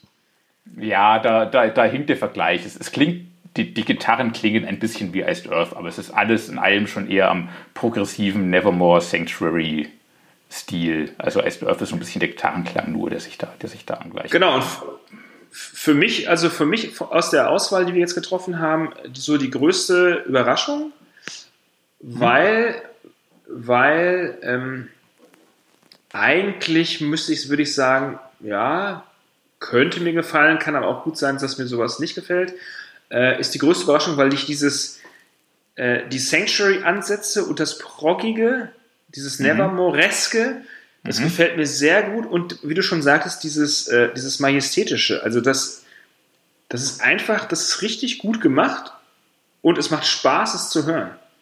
Ja. Ja. Und es ist, es, ist, es, ist, es, ist, es ist nicht so eindimensional, um es mal so auszudrücken. Ich muss ganz, Mhm. und wie du schon sagst, diese Band hat eigentlich viel mehr Beachtung verdient, als sie zurzeit bekommt. Selbst ob, obwohl äh, John Schaffer es produziert hat, ist es ein richtig interessantes und gutes Album geworden. Ja, das, das, das macht das Album auf jeden Fall nicht kaputt. Es hat keinerlei politische Aussagen, ähm, dass er da Knöpfchen gedreht hat. Beschmutzt das Album jetzt auch nicht außerordentlich. Das, das äh, nimmt man einfach hin. Es steht halt im Booklet. Äh, ja, mehr, mehr hat er damit auch nicht, nicht zu tun. Das, das, äh, deshalb sollte man sich das Album nicht madig machen lassen. Das wäre zu schade darum. Lohnt Hast du, die Band, hast du die Band schon mal live gesehen? Hast du die schon mal live gesehen? Ich glaube nicht. Nein, ich Ich glaube habe nicht. ich, ich hab auch überlegt, aber waren die, waren die vor Pandemie schon mal auf irgendeinem Festival zu sehen? Ich fürchte auf keinem, auf dem ich war, weil die hätte ich mir angeguckt, mit Sicherheit. Ich habe auch, keine Ahnung. Lustigerweise haben wir jetzt auch des Öfteren mal über diese Band gesprochen. Also nicht nur im Zuge so äh, der neuen Platte, sondern natürlich auch im Zuge von Schaffer etc. Und ähm, kommt natürlich zu ein bisschen unglücklichen Zeitpunkt raus, aber macht das Produkt ja nicht schlechter. Im Gegenteil. Im Gegenteil. Gegenteil. Es äh, ze zeigt sogar, dass das Produkt äh, dem äh, darüber stehen kann. Und nicht davon in Mitleidenschaft gezogen wird. The Curse of Autumn. The Curse of Autumn von Witherfall. Das waren die vier wichtigsten Releases des heutigen Tages. Wir, wir sprechen ja eigentlich immer über die, die gleichzeitig mit dem Podcast erscheinen. Jetzt haben wir aber für nächste Woche auch noch drei sehr interessante, die wir zumindest kurz erwähnen wollten, die am 12.03. erscheinen. Ja, Zum einen The Crown mit vielleicht dem einem der mit Sicherheit fünf besten Death Metal Alben, die 2021 erschienen worden sein werden. Das war grammatikalisch nicht ganz richtig. Royal Destroyer. Album des Monats in unserer nächsten Ausgabe, die nächsten Mittwoch am 10.3. erscheint. Ähm, es ist einfach fett. Schon die, die, die Songtitel sind schon der Hammer. Ich habe sie gerade nicht vor mir. Was war denn dabei? Kennst du die Songtitel auswendig? Sonst erzähl du kurz was über die Platte. Ich, ich gucke die großartigen Songtitel was, an. was, was bin ich, Wikipedia? Ich, ich muss, also nachdem du so, nachdem du so aufgeschrien hast, als du es gehört hast, habe ich natürlich nochmal genauer hingehört. Und dann habe ich mich Ah, gefragt, Let the Hammering Begin war der Supersong, genau. Ja, mhm. Das war mein was? Aufschrei. Let the Hammering Begin war der Aufschrei, den ich ja, gemacht habe, ja habe. da, da, da wundere ich mich, warum, warum du so aufgeschrien hast, weil die Band war ja eigentlich äh, immer für richtig geilen Death Metal bekannt. Das stimmt, aber irgendwie.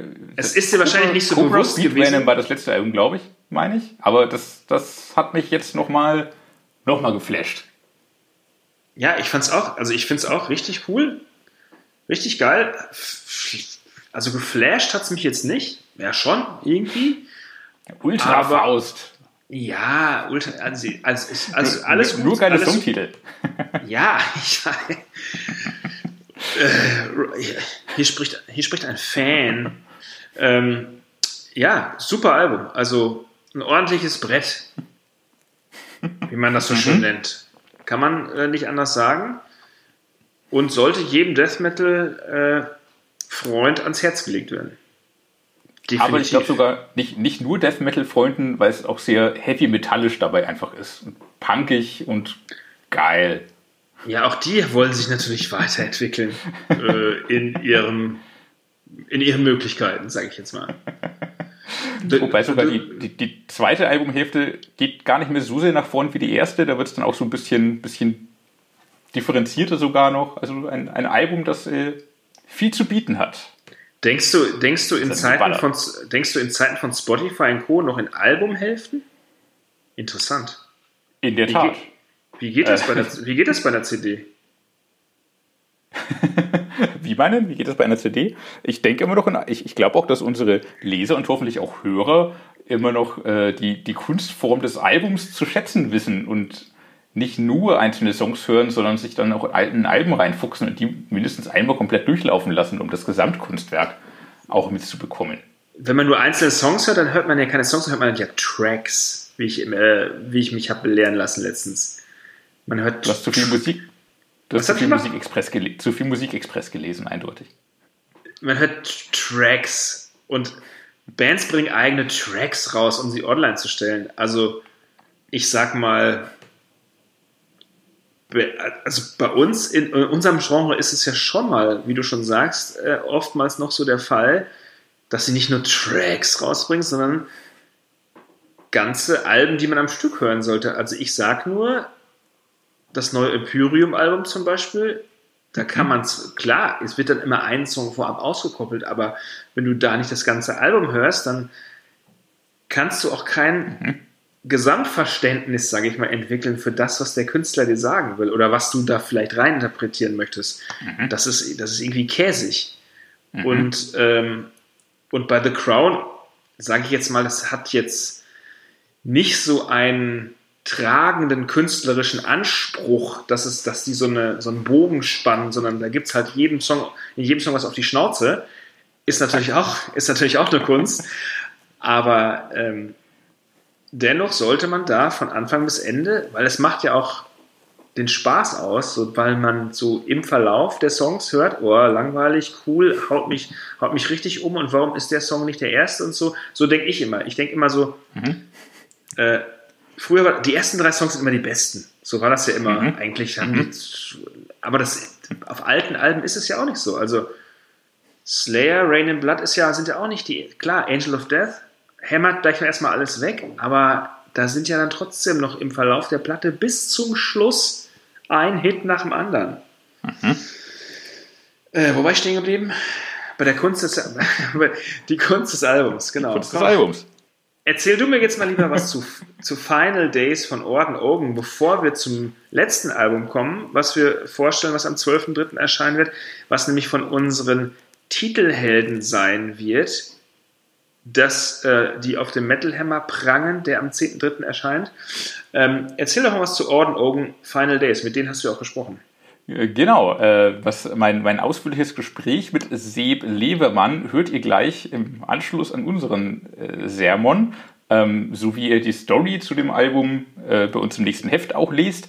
Ähm, Im Heft geht es mehr um das Album. In unserem Gespräch, das ihr hier im Podcast hört, äh, werden wir uns mehr auf äh, Sebs äh, Leben als Produzent sozusagen konzentrieren. Auch da hat er viele spannende Dinge zu erzählen, aber ich wollte über das Album sprechen. Ähm, ein, wie so oft bei Orden Ogan, konzeptoffenes Konzeptalbum. Es geht im Groben um Science Fiction, wobei das tatsächlich immer nur so die Oberbegriffe sind und dann spielen sie damit und äh, drehen sich dann eigentlich doch um ganz andere Dinge. Es ist ein, ein modernes Power Metal Album mit Hit an Hit. Ich, ich glaube, eine, eine so große Hitdichte gab es auch bei den grundsätzlich sehr hitdichten Orden Ogan selten. Auch auf ihrem vorherigen Album Gunman haben sie das nicht so geschafft wie jetzt auf Final Days. Ähm, auf, auf dem Niveau einen spitzen Power Metal Song an einen spitzen Power Metal Song zu klatschen. Nerven dabei nicht mit zu zu bonbonbunten Melodien, was ja auch immer die Gefahr ist bei, bei dieser Art von Musik, sondern ähm, ja, haben auch immer noch die nötigen Ecken und Kanten. Es ist trotzdem Orden Ogan-Style modern, bisschen glatt, manchen Leuten bestimmt zu glatt, ähm, aber abwechslungsreich, spannend. Man geht mit vielen Ohrwürmern aus diesem Album raus, auf jeden Fall am Ende. Glaubst du, dass sie ähm, eine Chance haben, so in die erste Liga aufzusteigen? Ich würde es ihnen gönnen, gerade weil sie jetzt zwei, drei Alben, richtig starke Alben am Stück äh, geschafft haben, rauszubringen. F- vielleicht sind sie zu, zu speziell, um in die allererste Liga aufzusteigen, weil man schon so, man, man braucht schon so ein Fable für, für leicht kitschigen, leicht symphonischen, modern angehauchten Power Metal. Ähm, und der, gleichzeitig fehlt der ganz große Partyfaktor, den halt Bands wie Sabaton oder Powerwolf haben. Äh, dafür sind Orden Ogan zu, zu, zu vielschichtig wahrscheinlich sogar. Und, und ich will nicht sagen, stehen sich damit selbst im Wege, weil das klingt zu negativ, weil sie, sie wollen ja so anspruchsvoll auch sein. Aber wahrscheinlich sind sie zu, zu anspruchsvoll für die erste Liga. Die allererste Liga. Was nicht heißt, dass sie mit diesem Album es nicht schaffen könnten, auch nochmal neue Fanschichten ähm, auch nochmal zu erreichen, die vielleicht mit ihnen vorher nicht so klar kamen, weil sie tatsächlich auch als Songwriter noch mehr gewachsen zu sein scheinen. Satz Ende. Hörst du mich noch? Ich höre dich wieder, ja. Na dann. Hast du nicht Ich gehört, was ich gesagt habe? Dann, dann hörst du es Doch, äh, am Freitag. doch, ich habe, ich habe, doch, ich, ich höre dir nie zu. Wie du sagst auch was? Ah, Ich rede doch, die- ich, ich rede doch die ganze Zeit. Ich muss dir immer die schmutzigen Geschichten über die Bands da draußen erzählen. ich erzähle immer die netten Geschichten, ja, ja. Natürlich. ähm, wie, wie, Good Cop, Bad Cop nennt man das. Mhm. Apropos Good Cop, Bad Cop. Der Sänger dieser Band, über die wir jetzt sprechen werden, hat auch unter anderem schon mal einen Polizisten gespielt. Er, äh, nee, die Anmoderation überlass, die über Anmoderation spare ich mir mal auf, wenn ich ihn in den Podcast als Talkgast einlade, was hoffentlich in den nächsten Wochen der Fall sein wird. Aha. Aber ähm, wir wollen über das am 12.03. erscheinende Album der deutschen Band Eisbrecher noch mal kurz sprechen. Unsere Titelhelden im Monat April. Am 10. Ja, im Monat Mhm. Die April. 10.3. April-Ausgabe, die Mitte März erscheint, genau. Ja, wir haben, wir haben bei dem, äh, wir haben von der Band eine exklusive acht Song starke Anreihung von Hits als extra CD fürs Heft bekommen. Ähm, rare Sachen, die noch nie auf CD ver ver veröffentlicht worden sind, etc. Äh, rare Sachen, Live-Aufnahmen, neue Songs. Lohnt sich auf jeden Fall und das nicht nur als Fan. Und das neue Album von Eisbrecher ähm, heißt Liebe, Macht, Monster. Also die Liebe, die Macht, die Monster. Das Monster. Liebe, Macht, Monster. Oder heißt es Liebe, Macht, Monster? Weißt Sie du's? selber schreiben es, glaube ich, auf ihrer Website klein. Also ein, ein kleines Macht. Was bedeutet, dass Liebe Nee, Monster machen. Sie schreiben es groß. Sie selber auf ihrer Website haben es klein geschrieben, meine ich. Echt? Sie selber glaube auf ihrer, tatsächlich. Sie Ja, selber von Sie selber, also die Plattenfirma schrieb es groß. Liebe, Macht, Monster. Dass Aber Plattenfirmen nicht immer genau wissen, was sie veröffentlichen, wissen wir doch auch. Denn sie, wissen nicht, was, denn sie wissen nicht, was sie tun.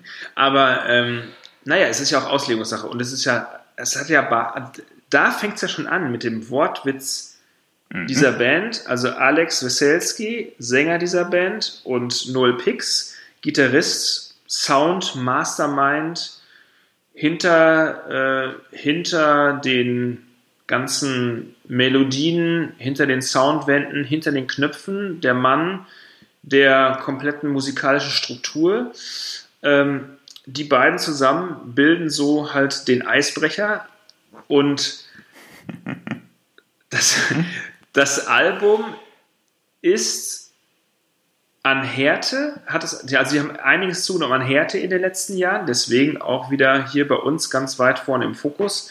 Ähm, das Album ist sehr hart und es reiht auch dort ein Hit sich an den nächsten, inklusive sehr interessanter textlicher, naja, wie will ich es nennen, ähm, Meinung, die Alex so, sage ich mal, von sich gibt, was ich ganz cool finde.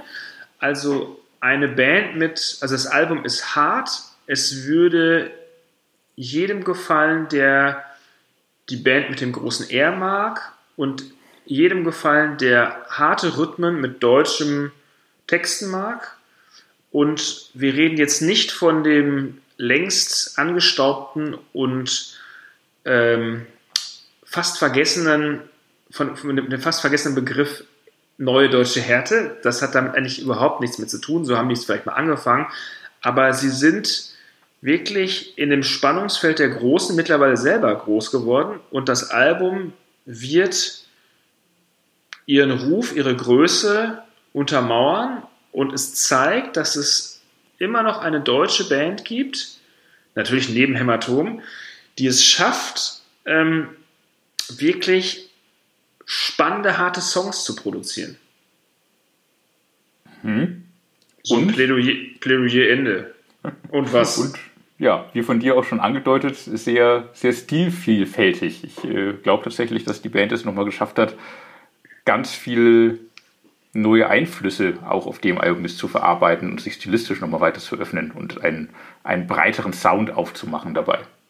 Ja, das, und es liegt halt da, ich meine, was ich so schön finde an der Band ist, dass sie einfach, ich habe hier die letzten Alben mitverfolgt, ähm, das Coveralbum war jetzt so ein bisschen der Pandemie geschuldet, was letztes Jahr rauskam, nach mhm. dem Motto, das neue Album ist fertig, was machen wir?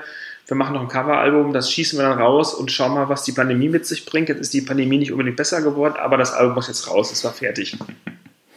Und sie steht einfach nicht auf der Stelle. Also sie haben sich äh, trotz der langen Zeit, die sie schon unterwegs sind, ähm, immer wieder neu erfunden. Jetzt haben sie auch ein komplett neues Image mit diesem schwarz-gelben äh, Achtung, Biohazard, Vorsicht, Gefahr Nummer. Dann hatten sie immer dieses Es wird kalt und mit ihren Eisbären und sowas irgendwie alles im Start. Und das ist schon wirklich interessant zu sehen, dass, es, äh, dass sie es geschafft haben, ähm, sich überhaupt weiterzuentwickeln. Ich meine, jetzt in der, in der jetzigen Zeit sowieso, wo es halt so ein bisschen, naja, wo viele Bands einfach so ein bisschen, naja, kreativitätsmüde geworden sind, sind sie genau das Gegenteil. Also es ist wirklich, also Liebe macht Monster ist einfach schön, knallhart auf den Punkt geballert mit geilen deutschen Texten.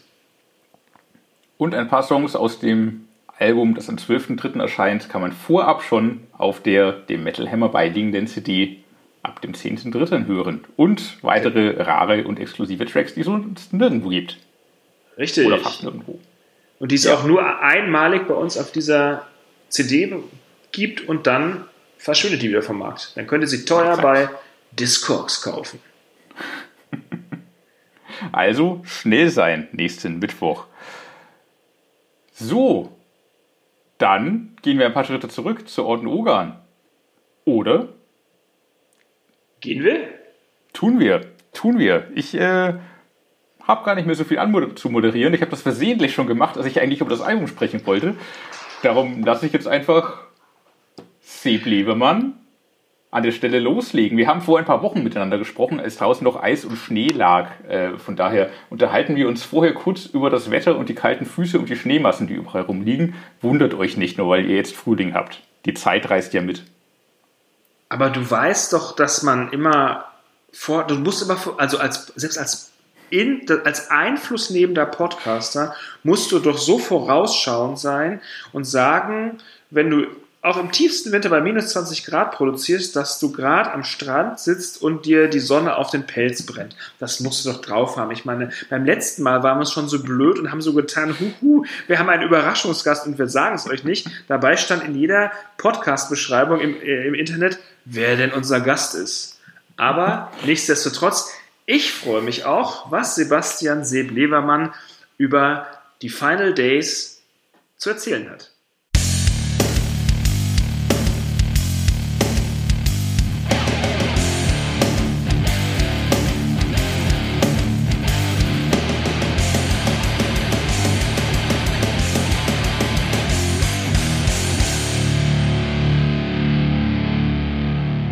Hallo Sieb, es äh, freut mich, dich zu hören. Wo erreiche ich dich denn? Du erreichst mich gerade äh, in Arnsberg in meinem Studio, in dem ich fleißig am Werkeln bin. Äh, nicht an Orden-Ogern, das ist Gott sei Dank endlich fertig. Äh, aber ja, wir sind auf jeden Fall eingeschneit bis unter die Ohren gerade zum Zeitpunkt dieser Aufzeichnung und äh, es freut mich auch mit dir zu reden. Genau, wir sind gerade mitten im wie heißt das Wetterphänomen? Polarwirbelsplit. Euch hat es auch nicht krass erwischt, ja? Total, ja, ja, wie gesagt.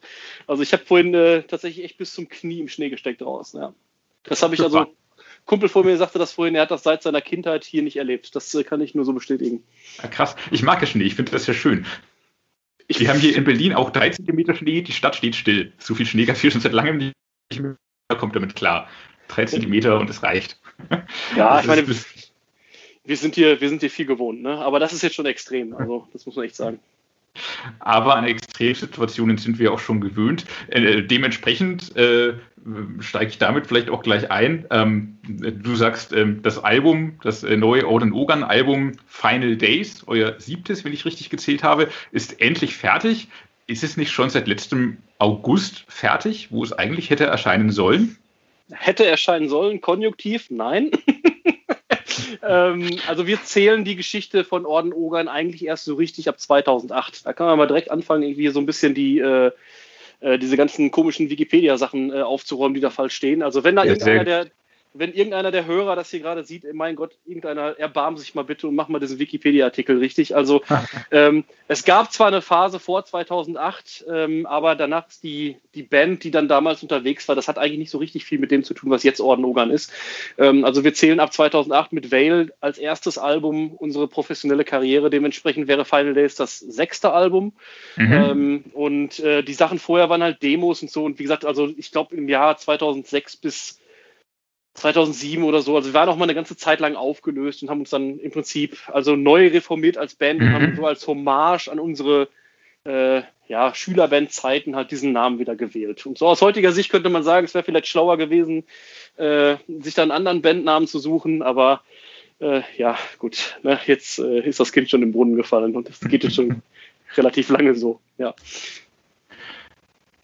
Gut, konnten wir gleich mal Wikipedia korrigieren. Das ist doch schon mal ja. sehr wichtig und sehr gut. Äh, ja, sorry, ähm, ich weiß nicht, was deine Frage gerade war. ja, ja, äh, die, die wiederhole ich gerne nochmal, gar kein Problem. Ähm, äh, du sagst, dass das Album sei endlich fertig. Ich, ich, war der Meinung, es sei schon seit mindestens letztem August fertig, wo schon mal ein Release-Termin im Raume stand, zumindest, der dann aber Corona-bedingt äh, gekippt wurde. Oder vermeintlich Corona-bedingt. Vermeintlich, ja, ja, ja, vermeintlich Corona-bedingt. Also ich glaube nicht an derlei Dinge, aber man könnte in diesem Fall fast sagen, man hatte das Gefühl, dass irgendjemand nicht wollte, dass dieses Album fertig wird. Ähm, wir haben, also diesmal war so dermaßen der Wurm drin, dass man mittlerweile eigentlich nur noch lachen kann. Also wir haben äh, in so vielen Phasen der Albumproduktion äh, so total dämliche Rückschläge erhalten, die mich teilweise, also ich kann mich bestimmt an 20 Situationen erinnern, die mich mindestens eine Woche zurückgeworfen haben äh, im, im äh, Writing- und Mixing-Prozess, sage ich jetzt mal. Ähm, mhm.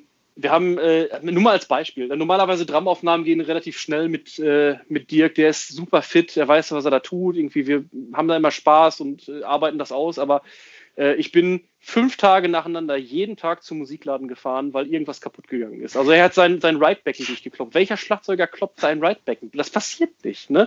Deswegen sage ich, dann hatten wir irgendwie Brummen auf den Gitarrenaufnahmen. Ich musste ein anderes Studio anmieten, weil also irgendwas mit dem Strom war. Als die Gitarren fertig waren, komme ich wieder in mein Studio. Alles ist wieder gut. Ja, also solche Geschichten. Das ist also wirklich ganz, ganz komisch. Eine Menge davon. Denn äh, Corona war für uns eigentlich tatsächlich nur noch so die Kirsche obendrauf. Äh, und da haben wir dann gesagt, okay, ja, jetzt kommt halt auch noch eine Pandemie dazu. Ja, was soll's. Ne? Also, Wann habt ihr euch dann tatsächlich entschieden zu sagen, nee, lass mal langsam machen? Äh, mit langsamer machen hatte das nichts zu tun, äh, sondern einfach nur mit, äh, mit Fertigwerden und der Möglichkeit, das, das zu äh, schaffen. Also das war relativ zeitgleich, als dann noch die Meldung auf Facebook kam. Ich weiß nicht mehr genau, wann das war. Ähm, aber das, also irgendwann muss man sich dann halt einfach eingestehen, okay, so kriegen wir es nicht durch. Und äh, ähm, ja, man hört dann so schlaue Sprüche von links und rechts. Ja, irgendwann muss auch mal ein 80% Ergebnis okay sein. Und äh, dazu kann ich nur sagen, ähm, also Orden Ogan ist für mich äh, obwohl ich sonst irgendwie gar nicht so der, der, der Power-Metal-Hörer bin oder so, aber Orden Ogan ist bei mir echt so eine Herzenssache. Das ist wirklich einfach das, was ich machen möchte. Ich liebe das, diese, diese Art von Musik zu schreiben, ähm, mhm. zu, zu komponieren. Das ist wirklich das, was ich, was ich tun will, mein ganzes Leben lang schon. Und äh, für mich ist es, äh, ja, also das, das, das klingt so bescheuert. Ne? Ich finde das immer so, so doof, sowas so zu sagen, aber äh, ich würde da also aus meiner Perspektive wirklich von, von meiner Kunst sprechen, sage ich jetzt mal. Ja, und äh, das ist, also für mich ist es echt maßgeblich wichtig, dass ich mich damit äh, verwirklichen kann und es muss für mich komplett sitzen. Also ich muss hinterher ein Album haben, was ich am Stück hören kann und sagen kann, okay, das ist das Beste, was wir jetzt machen konnten zu dieser Zeit. Mhm. Äh, und äh, tatsächlich ist es jetzt mit Final Days auch so, da ist äh, also keine einzige Sekunde mehr drin, die mich irgendwie stört. Ähm, oder wo ich irgendwie denke, das hätten wir irgendwie anders machen können.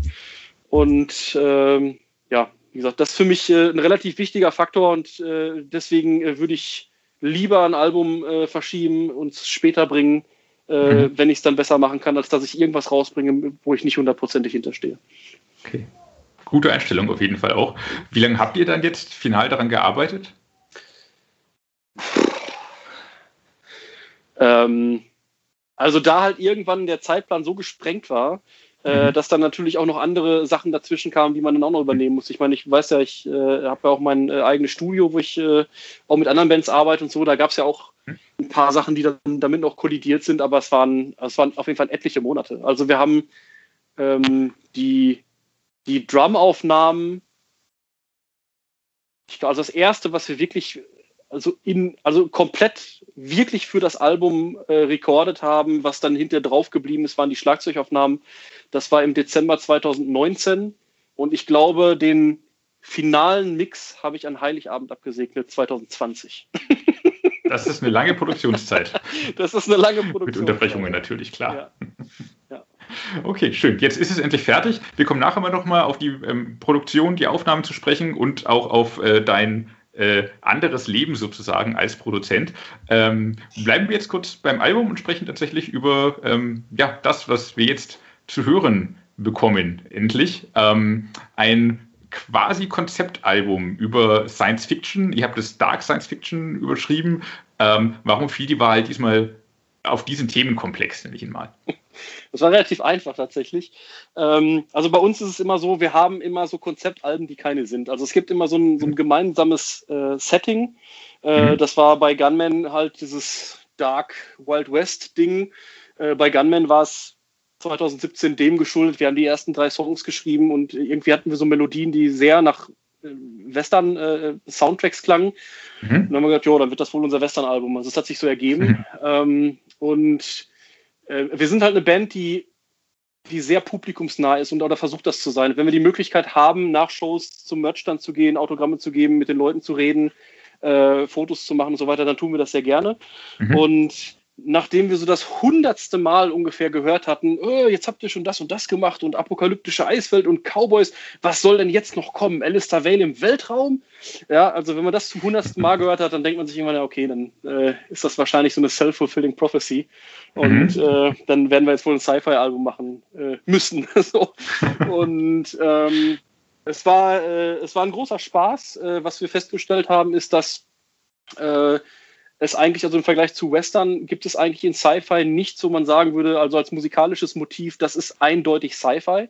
Es gibt da ja mhm. wirklich sehr, sehr unterschiedliche Arten, wie jetzt äh, Science-Fiction-Filme zum Beispiel äh, äh, akustisch äh, unter, untermalt werden können.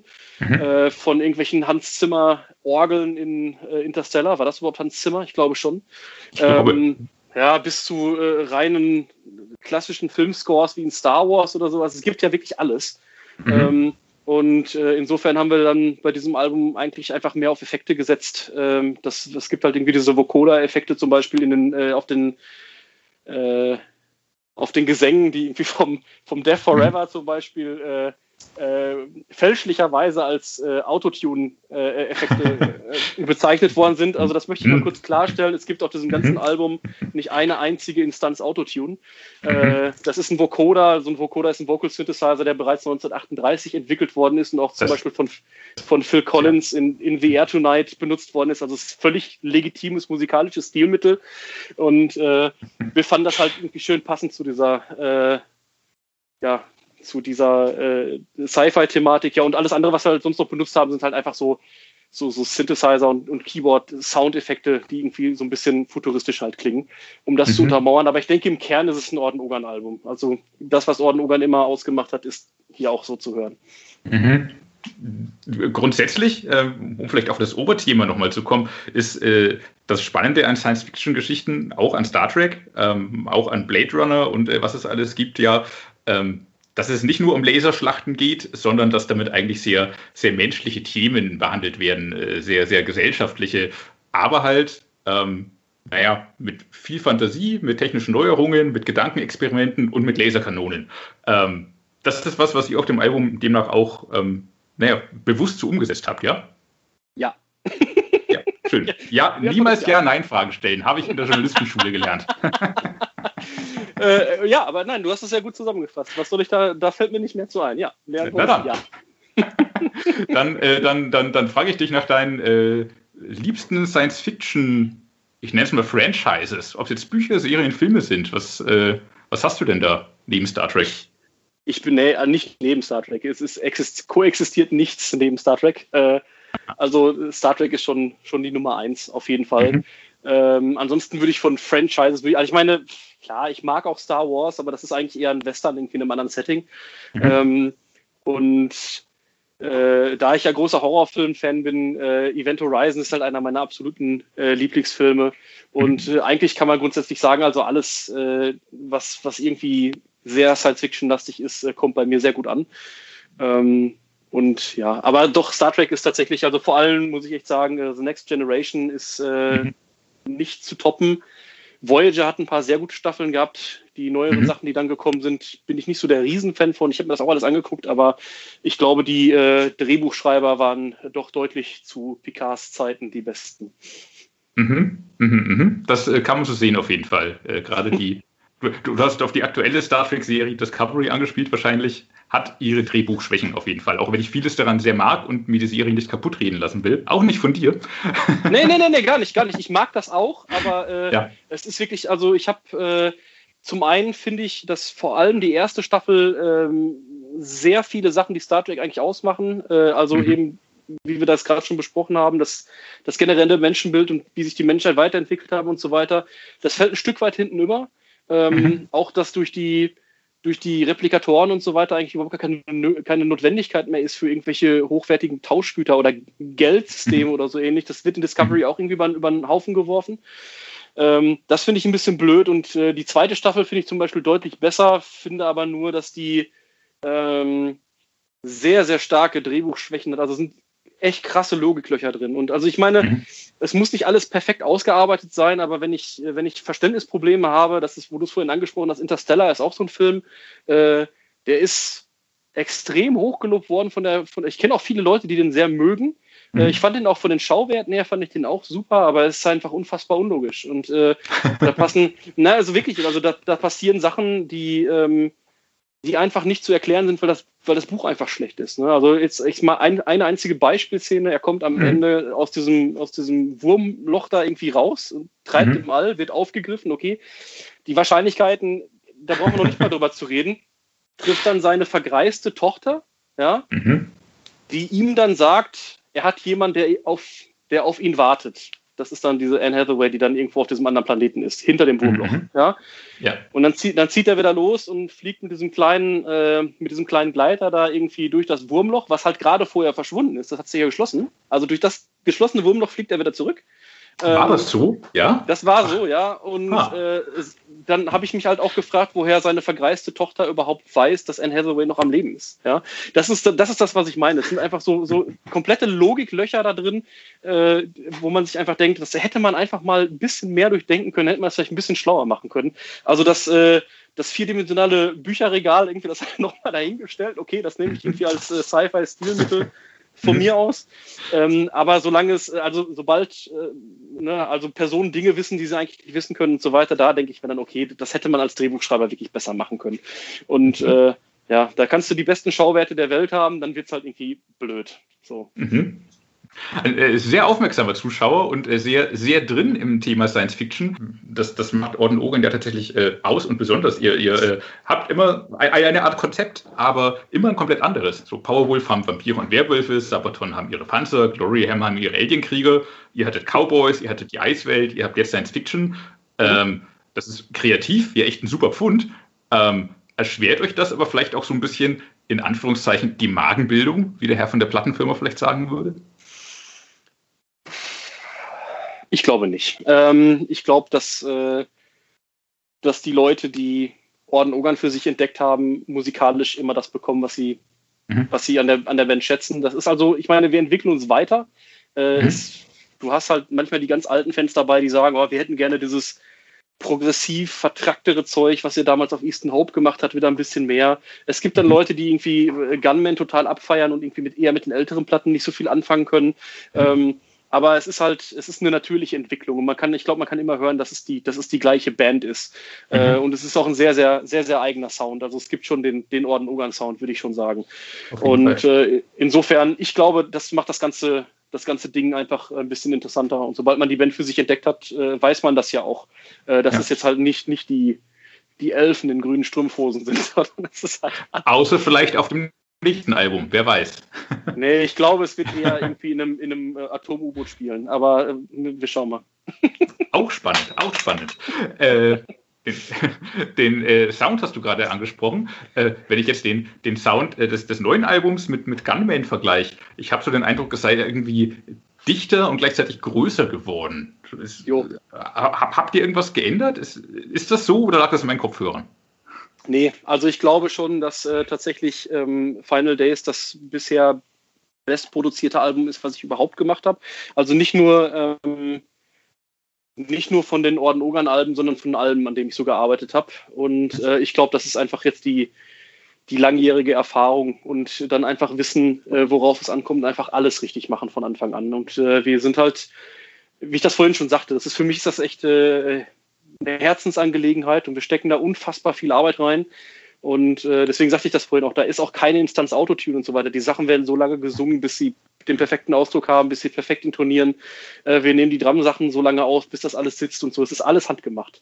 Mhm. Und ähm, irgendwann, wenn du halt, ich sag jetzt mal im dreistelligen Bereich oder wahrscheinlich sogar im vierstelligen Bereich irgendwann mal äh, Alben an Alben mitgearbeitet hast, dann äh, dann weißt du auch irgendwann, worauf es ankommt. Also irgendwann kickt halt die, die Erfahrung auch so, so ein, dann hört man irgendwie sehr, sehr genau. Und man, gerade im Fall Orden Ogern wusste ich auch, wo ich hin wollte. Also ich wollte einen sehr offenen, sehr großen, sehr fetten Sound.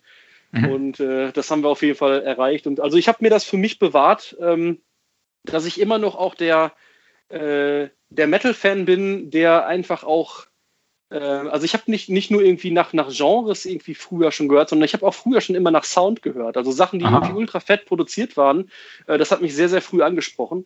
Und äh, wenn ich dann irgendwie früher so die ersten Sachen, die von Andy Sneap kamen, irgendwie die, die so dermaßen geballert haben im Vergleich zu allem anderen, was, äh, was sonst auf dem Markt war, ähm, das, das äh, hat mich halt irgendwie immer schon begeistert. Und äh, ja, also bei der Orden-Ungarn-Platte war es wirklich so, ich habe mich dann, als dann wie ich gerade sagte, Weihnachten äh, 2020 äh, an Heiligabend selber habe ich mich hier bei uns an See gesetzt und mhm. äh, die, die Platte reingepackt ins Auto und dann äh, nochmal mit frischen Ohren durchgehört und hat es mir echt äh, das Grinsen ins Gesicht gedrückt bei der Produktion und gedacht, mein Gott, ist diese Platte jetzt fett geworden und also alleine soundmäßig macht es echt schon Bock. Ähm, selbst wenn man mit der Mucke nichts anfangen kann, kann man trotzdem den Sound genießen. Du hast vorhin schon ähm, ein bisschen zur Produktion des Albums erzählt und äh, wie es so ist, die eigene Band auch zu produzieren und so weiter und so fort. Ähm, das würde ich jetzt gerne noch ein bisschen ausführen, sozusagen mhm. dein, dein Leben als Produzent und auch als Produzent der eigenen Band, ähm, was ja doch mal eine ganz eigene Herausforderung ist, wahrscheinlich die eigene Band zu produzieren, weil man da ein bisschen vielleicht Gefahr läuft, betriebsblind zu werden, oder ist das gar nicht so der Fall? Ähm, Nee, Betriebsbild tatsächlich, tatsächlich nicht. Ich glaube, das habe ich eigentlich ganz gut drauf, äh, da irgendwann zu wissen, wann mal gut ist. Mhm. Ähm, aber das größere Problem ist eher, als Produ Producer der eigenen Band eine Vision im Kopf zu haben und wenn man dann dazu auch noch Perfektionist ist, äh, mhm. die wirklich mit allen Mitteln zu versuchen umzusetzen. Und mhm. ähm, es ist, also ich sag mal so, äh, den, diesen reinen Producer-Job im Sinne von wirklich produzieren mache ich ja fast nur bei Orden Ogan. Ähm, und jetzt äh, ja seit zwei Alben jetzt, also mit dem aktuellen Album, was jetzt kommt, äh, bei Brainstorm, ähm, die mich halt auch gefragt haben und gesagt haben, pass auf, äh, wir finden das super, was du machst äh, und wir machen schon so lange Platten zusammen. Wir hätten Bock, äh, mit jemandem zu arbeiten, der wirklich auch kreativ mit reingeht und der auch sagt, okay, äh, unsere Sachen mal ein bisschen auseinander nimmt und sagt irgendwie, vielleicht ist hier mal eine neue Idee, überlegt mal und ne, Vielleicht können wir mhm. das so oder so machen. Und mhm. äh, das macht mega Bock mit den Jungs, äh, weil die wirklich offen sind für, äh, für sämtliche äh, Vorschläge, die man da so bringt. Äh, letztendlich mhm. Äh, bleibt die Entscheidungsgewalt natürlich irgendwie immer bei der Band, völlig klar.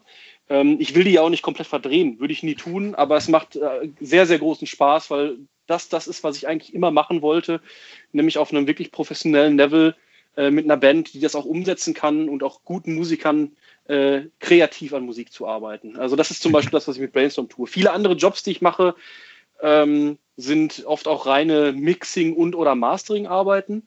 Ähm, also wenn ich, äh, äh, das, das, ist nicht negativ gemeint, aber wenn ich ja, ja. jetzt äh, von, von äh, Rhapsody of Fire rede, Äh, mhm. Ein Alex Staropoli, wenn ich dem sage, ey, schmeiß mal da die Brücke raus, irgendwie die ist scheiße und mach da mal lieber eine Strophe hin, äh, da mhm. wird er mir einen Vogel zeigen, ja. Also weil, mhm. weil äh, Alex Staropoli sehr, sehr genau weiß, äh, wie Rhapsody of Fire äh, zu klingen hat.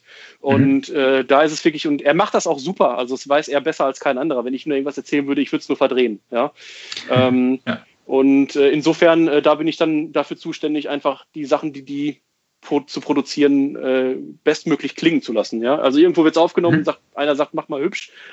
Ähm, genau, ja. Und äh, mit Orden Ogan ist es dann eben von Songwriting über die Gesamtkonzeptionierung äh, ja, bis hin zum Recording, Mixen, Mastern, alles in allem. Und äh, es macht mega Spaß. Also das ist das, was wirklich am meisten Bock macht, ist allerdings auch am kräftezehrendsten. Weil, äh, wie ich gerade mhm. schon sagte, wenn man eine Vision im Kopf hat, und äh, es funktioniert nicht so, äh, wie es soll. Ich mhm. glaube, das ist die, groß, die große Stärke eines, eines Produzenten, ist wirklich erkennen zu können, wann Dinge nicht, zu, äh, nicht funktionieren. Das ist, glaube ich, das Allerwichtigste. Und äh, wir haben also so ein Beispiel ist äh, äh, dieser Song Alone in the Dark mit der Ilva von äh, Brothers of Metal, der auch auf dem Final Days Album ist. Mhm. Ähm, er war ursprünglich gesangstechnisch eine Oktave tiefer geschrieben. Also ich habe den sehr, sehr, sehr, tief gesungen, mhm. äh, in so einer baritonartigen Stimme. Und äh, es hat einfach nicht funktioniert. Ähm, wir haben den Song gehört, äh, alle haben gesagt, ja, ist ein netter Song, aber irgendwie hat es nicht gezündet. Und äh, dann, also wir sind halt so, wir gehen dann halt einfach die extra Mile und äh, ich, ich bin jetzt auch nicht der Typ, der unfassbar schnell ist mit sowas, wenn ich sage, okay, ich singe jetzt einen Song neu, dann dauert es halt auch ein bisschen, weil ich mir halt wirklich sehr viel Mühe damit gebe. Mhm. Und äh, dann habe ich mich halt hingesetzt und habe den kompletten Song nochmal komplett neu gesungen. Und das ist jetzt die Version, die jetzt auf dem, äh, auf dem Album gelandet ist und das ist absolut wert. Also der Timo von äh, AFM sagte zum Beispiel, es ist, er hört diesen Song wie eine komplett neue Nummer, als hätte er diesen Track niemals vorher gehört. Mhm. Und äh, ja, das ist das, was ich meine. Man muss verstehen, äh, wenn man Sachen sieht, äh, dass sie nicht funktionieren und äh, sich halt diesen, ja, weitestgehend objektiven Blick irgendwie behalten. Das ist, glaube ich, so die, das wichtigste Kriterium. Ja. Und am, am Anfang des Interviews, ich fand es ganz witzig, hast du gemeint, äh, bei, bei 80 Prozent aufhören, das geht bei deiner eigenen Band nicht. Bei den anderen doch aber auch nicht, oder? Jein, jein. Äh, wirklich, ja, also ich muss wirklich sagen, jein. Ähm, weil ähm, es ist schon der, also ich sag mal so, ähm, ich mhm. würde eine Band, mit der ich arbeite, immer so gut machen, wie ich es kann. Mhm. Ähm, ich habe mich vor ein paar Jahren hingesetzt, als das wirklich so ein bisschen Fahrt aufgenommen hat, irgendwie in meinem Tonstudio-Kram und habe mir überlegt, wo möchtest du eigentlich hin damit? Ähm, es war damals eigentlich schon so, ich habe damals mit Orden Ogern schon genug Geld verdient, sage ich jetzt mal, dass ich damit irgendwie klargekommen wäre. Es ist auch jetzt so, es ist eine absolute Luxussituation. Ich kann entweder Orden Ogern machen oder das Studio oder beides, je nachdem, wie es gerade so passt. Das würde beides gut genug laufen. Und äh, dementsprechend war ich nie darauf angewiesen, mit mit irgendwelchen Bands zu arbeiten, sondern ich konnte mir tatsächlich immer meine, meine Bands aussuchen oder zumindest, mhm. ob ich mit den Bands, die dann auch angefragt haben oder wie auch immer, äh, äh, arbeiten wollte oder ob ich einfach keine Zeit. Es gibt also genug Jobs, die ich auch einfach absage, weil ich es einfach zeitlich nicht schaffe oder mhm. weil ich ähm, das Projekt vielleicht nicht so gut finde. Ja. Ähm, und äh, dieses, dieses 80%-Ding, ich muss das jetzt ein bisschen relativieren. Also wenn ich jetzt äh, irgendeine Band mische, ich würde immer mein Bestes geben dafür, weil also mein Hauptziel also es ist am Ende meine Visitenkarte. Mein Hauptziel ist, mhm. äh, das so gut zu machen, wie ich es kann. Aber, mhm. jetzt, das, jetzt kommt das Aber, mhm. was ich deutlich besser kann bei Fremdproduktionen, ist zu abstrahieren, ob irgendeine Mini-Kleinigkeit, äh, die irgendwo im Hintergrund passiert, hinterher irgendeine Art von Relevanz hat. Mhm. Ähm, und es ist tatsächlich wirklich so, dass, äh, dass man manchmal irgendwelche Gesangsnebenstimmen oder so, die vielleicht nicht so ganz hundertprozentig waren, äh, im Kontext absolut keinen Unterschied mehr machen. Mhm. Äh, bei Orden Ogern wäre es aber so, wenn ich die singe, weiß ich, dass ich die nicht 100% gesungen habe. Und äh, dann würde ich es halt nochmal machen. Das ist, glaube ich, der Unterschied. Äh, aber äh, ob das dann am, am, Ergebnis hinterher den großen Unterschied macht, äh, ja, weiß ich nicht. Ja, das ist dann doch das Spezielle dabei, die eigene Band auch komplett zu produzieren und, und Dinge zu hören, die sonst keiner mehr hört. Ja. Und, und es kommt natürlich, hm? ja, genau, und es kommt natürlich auch immer so ein bisschen darauf an, äh, was das für, für Mucke ist. Man muss es natürlich, also ich bin nicht so ein Typ, der alles irgendwie durch ein Preset zieht, sondern äh, ich passe es doch immer der Band an. Mhm. Ähm, und äh, während ich bei Orden Ogern zum Beispiel äh, absoluter Fan davon bin, dass alles 100% gerade drauf gespielt ist, ähm, gibt es andere Bands, zu denen das gar nicht passen würde. Ne? Also ich habe jetzt äh, zum Beispiel gerade die aktuelle S-Fix-Platte gemischt äh, mhm. und gemastert. Mhm. Und äh, das ist Oldschool Death Metal. Ich bin äh, seit äh, frühesten Kindheitstagen riesen äh, Death Metal Fan. die meisten Leute glauben das nicht. Die sagen, oh, der Power Metal Typ, wie kann er denn Death Metal hören? Ähm, aber da ist es ja zum Beispiel so, dass es da auf, um ganz andere Sachen geht. Es muss nicht perfekt sein. Das darf auch rumpeln an ein paar Stellen mhm. und soll es auch. Und ähm, da wäre ich im Leben nicht auf die Idee gekommen, äh, da irgendwelche Drumspuren oder Gitarrenriffs gerade zu ziehen. Das muss genauso sein, wie es ist. Ja. Äh, das neue S-Fix-Album, Necroceros, ähm, ist ja für dich oder für, für, für das, was du so produzierst, so ein bisschen der große Stilbruch. Ist das die erste Death Metal-Scheibe aus deinem Studio? Ähm, nee, also ich habe tatsächlich äh, also bei unbekannteren äh, Bands auch schon mehrere Death Metal-Sachen mhm. gemacht. Ähm, tatsächlich ist das so auf der größeren internationalen Bühne äh, so das erste in der Richtung. Mhm. Und ich bin sehr, mhm. sehr froh darüber, weil äh, ja. ich äh, mich sehr, sehr freuen würde, äh, viel mehr irgendwie im härteren Sektor zu produzieren. Es ist Aha. halt, also äh, ich, ich, mag äh, Rhapsody Fire und äh, Brainstorm zum Beispiel total gerne, ja. Also auch die Leute mhm. mag ich sehr gerne. Ich mag auch die, Mus die Musik gerne. Ich bin aber per se eigentlich selber gar kein Power Metal Fan. Also ich setze mhm. mich jetzt nicht hin und, und lege äh, die ganze Zeit irgendwelche Power Metal Platten auf. Das ist irgendwie so, so ein bisschen wie so, ja, weiß ich nicht. Ich, vielleicht habe ich mit Orden Ogern einfach schon genug davon, ja. und mhm. ähm, wie ich vorhin schon sagte, ich habe immer schon gerne Platten gehört, die einfach fett produziert sind. Ich höre viel auch nach Sound. Ähm, äh, stehe auf, auf viele Sachen, die Andy Sneap gemacht hat, zum Beispiel, also diese, diese ganzen äh, Thrash-Geschichten wie jetzt äh, so, so, so, Testament und Exodus und so weiter. Also ohne den Sound würde ich mir das nicht anhören, aber mhm. in Kombination damit macht es halt total Bock. Ähm, mhm. Und äh, ja, ich würde viel, also nicht lieber, aber ich würde sehr, sehr gerne irgendwie in diesem Bereich auch ein bisschen mehr machen und vielleicht äh, ja, setzt er dabei so dem einen oder anderen nochmal irgendwie so das Umdenken ein, dass die Leute dann sagen, okay, guck mal, wenn er irgendwie äh, S6 macht, dann äh, funktioniert wahrscheinlich alles. Und äh, ja, ja gucken wir mal, wo es Türöffner. Wird. Vielleicht ja. ist es ein Türöffner.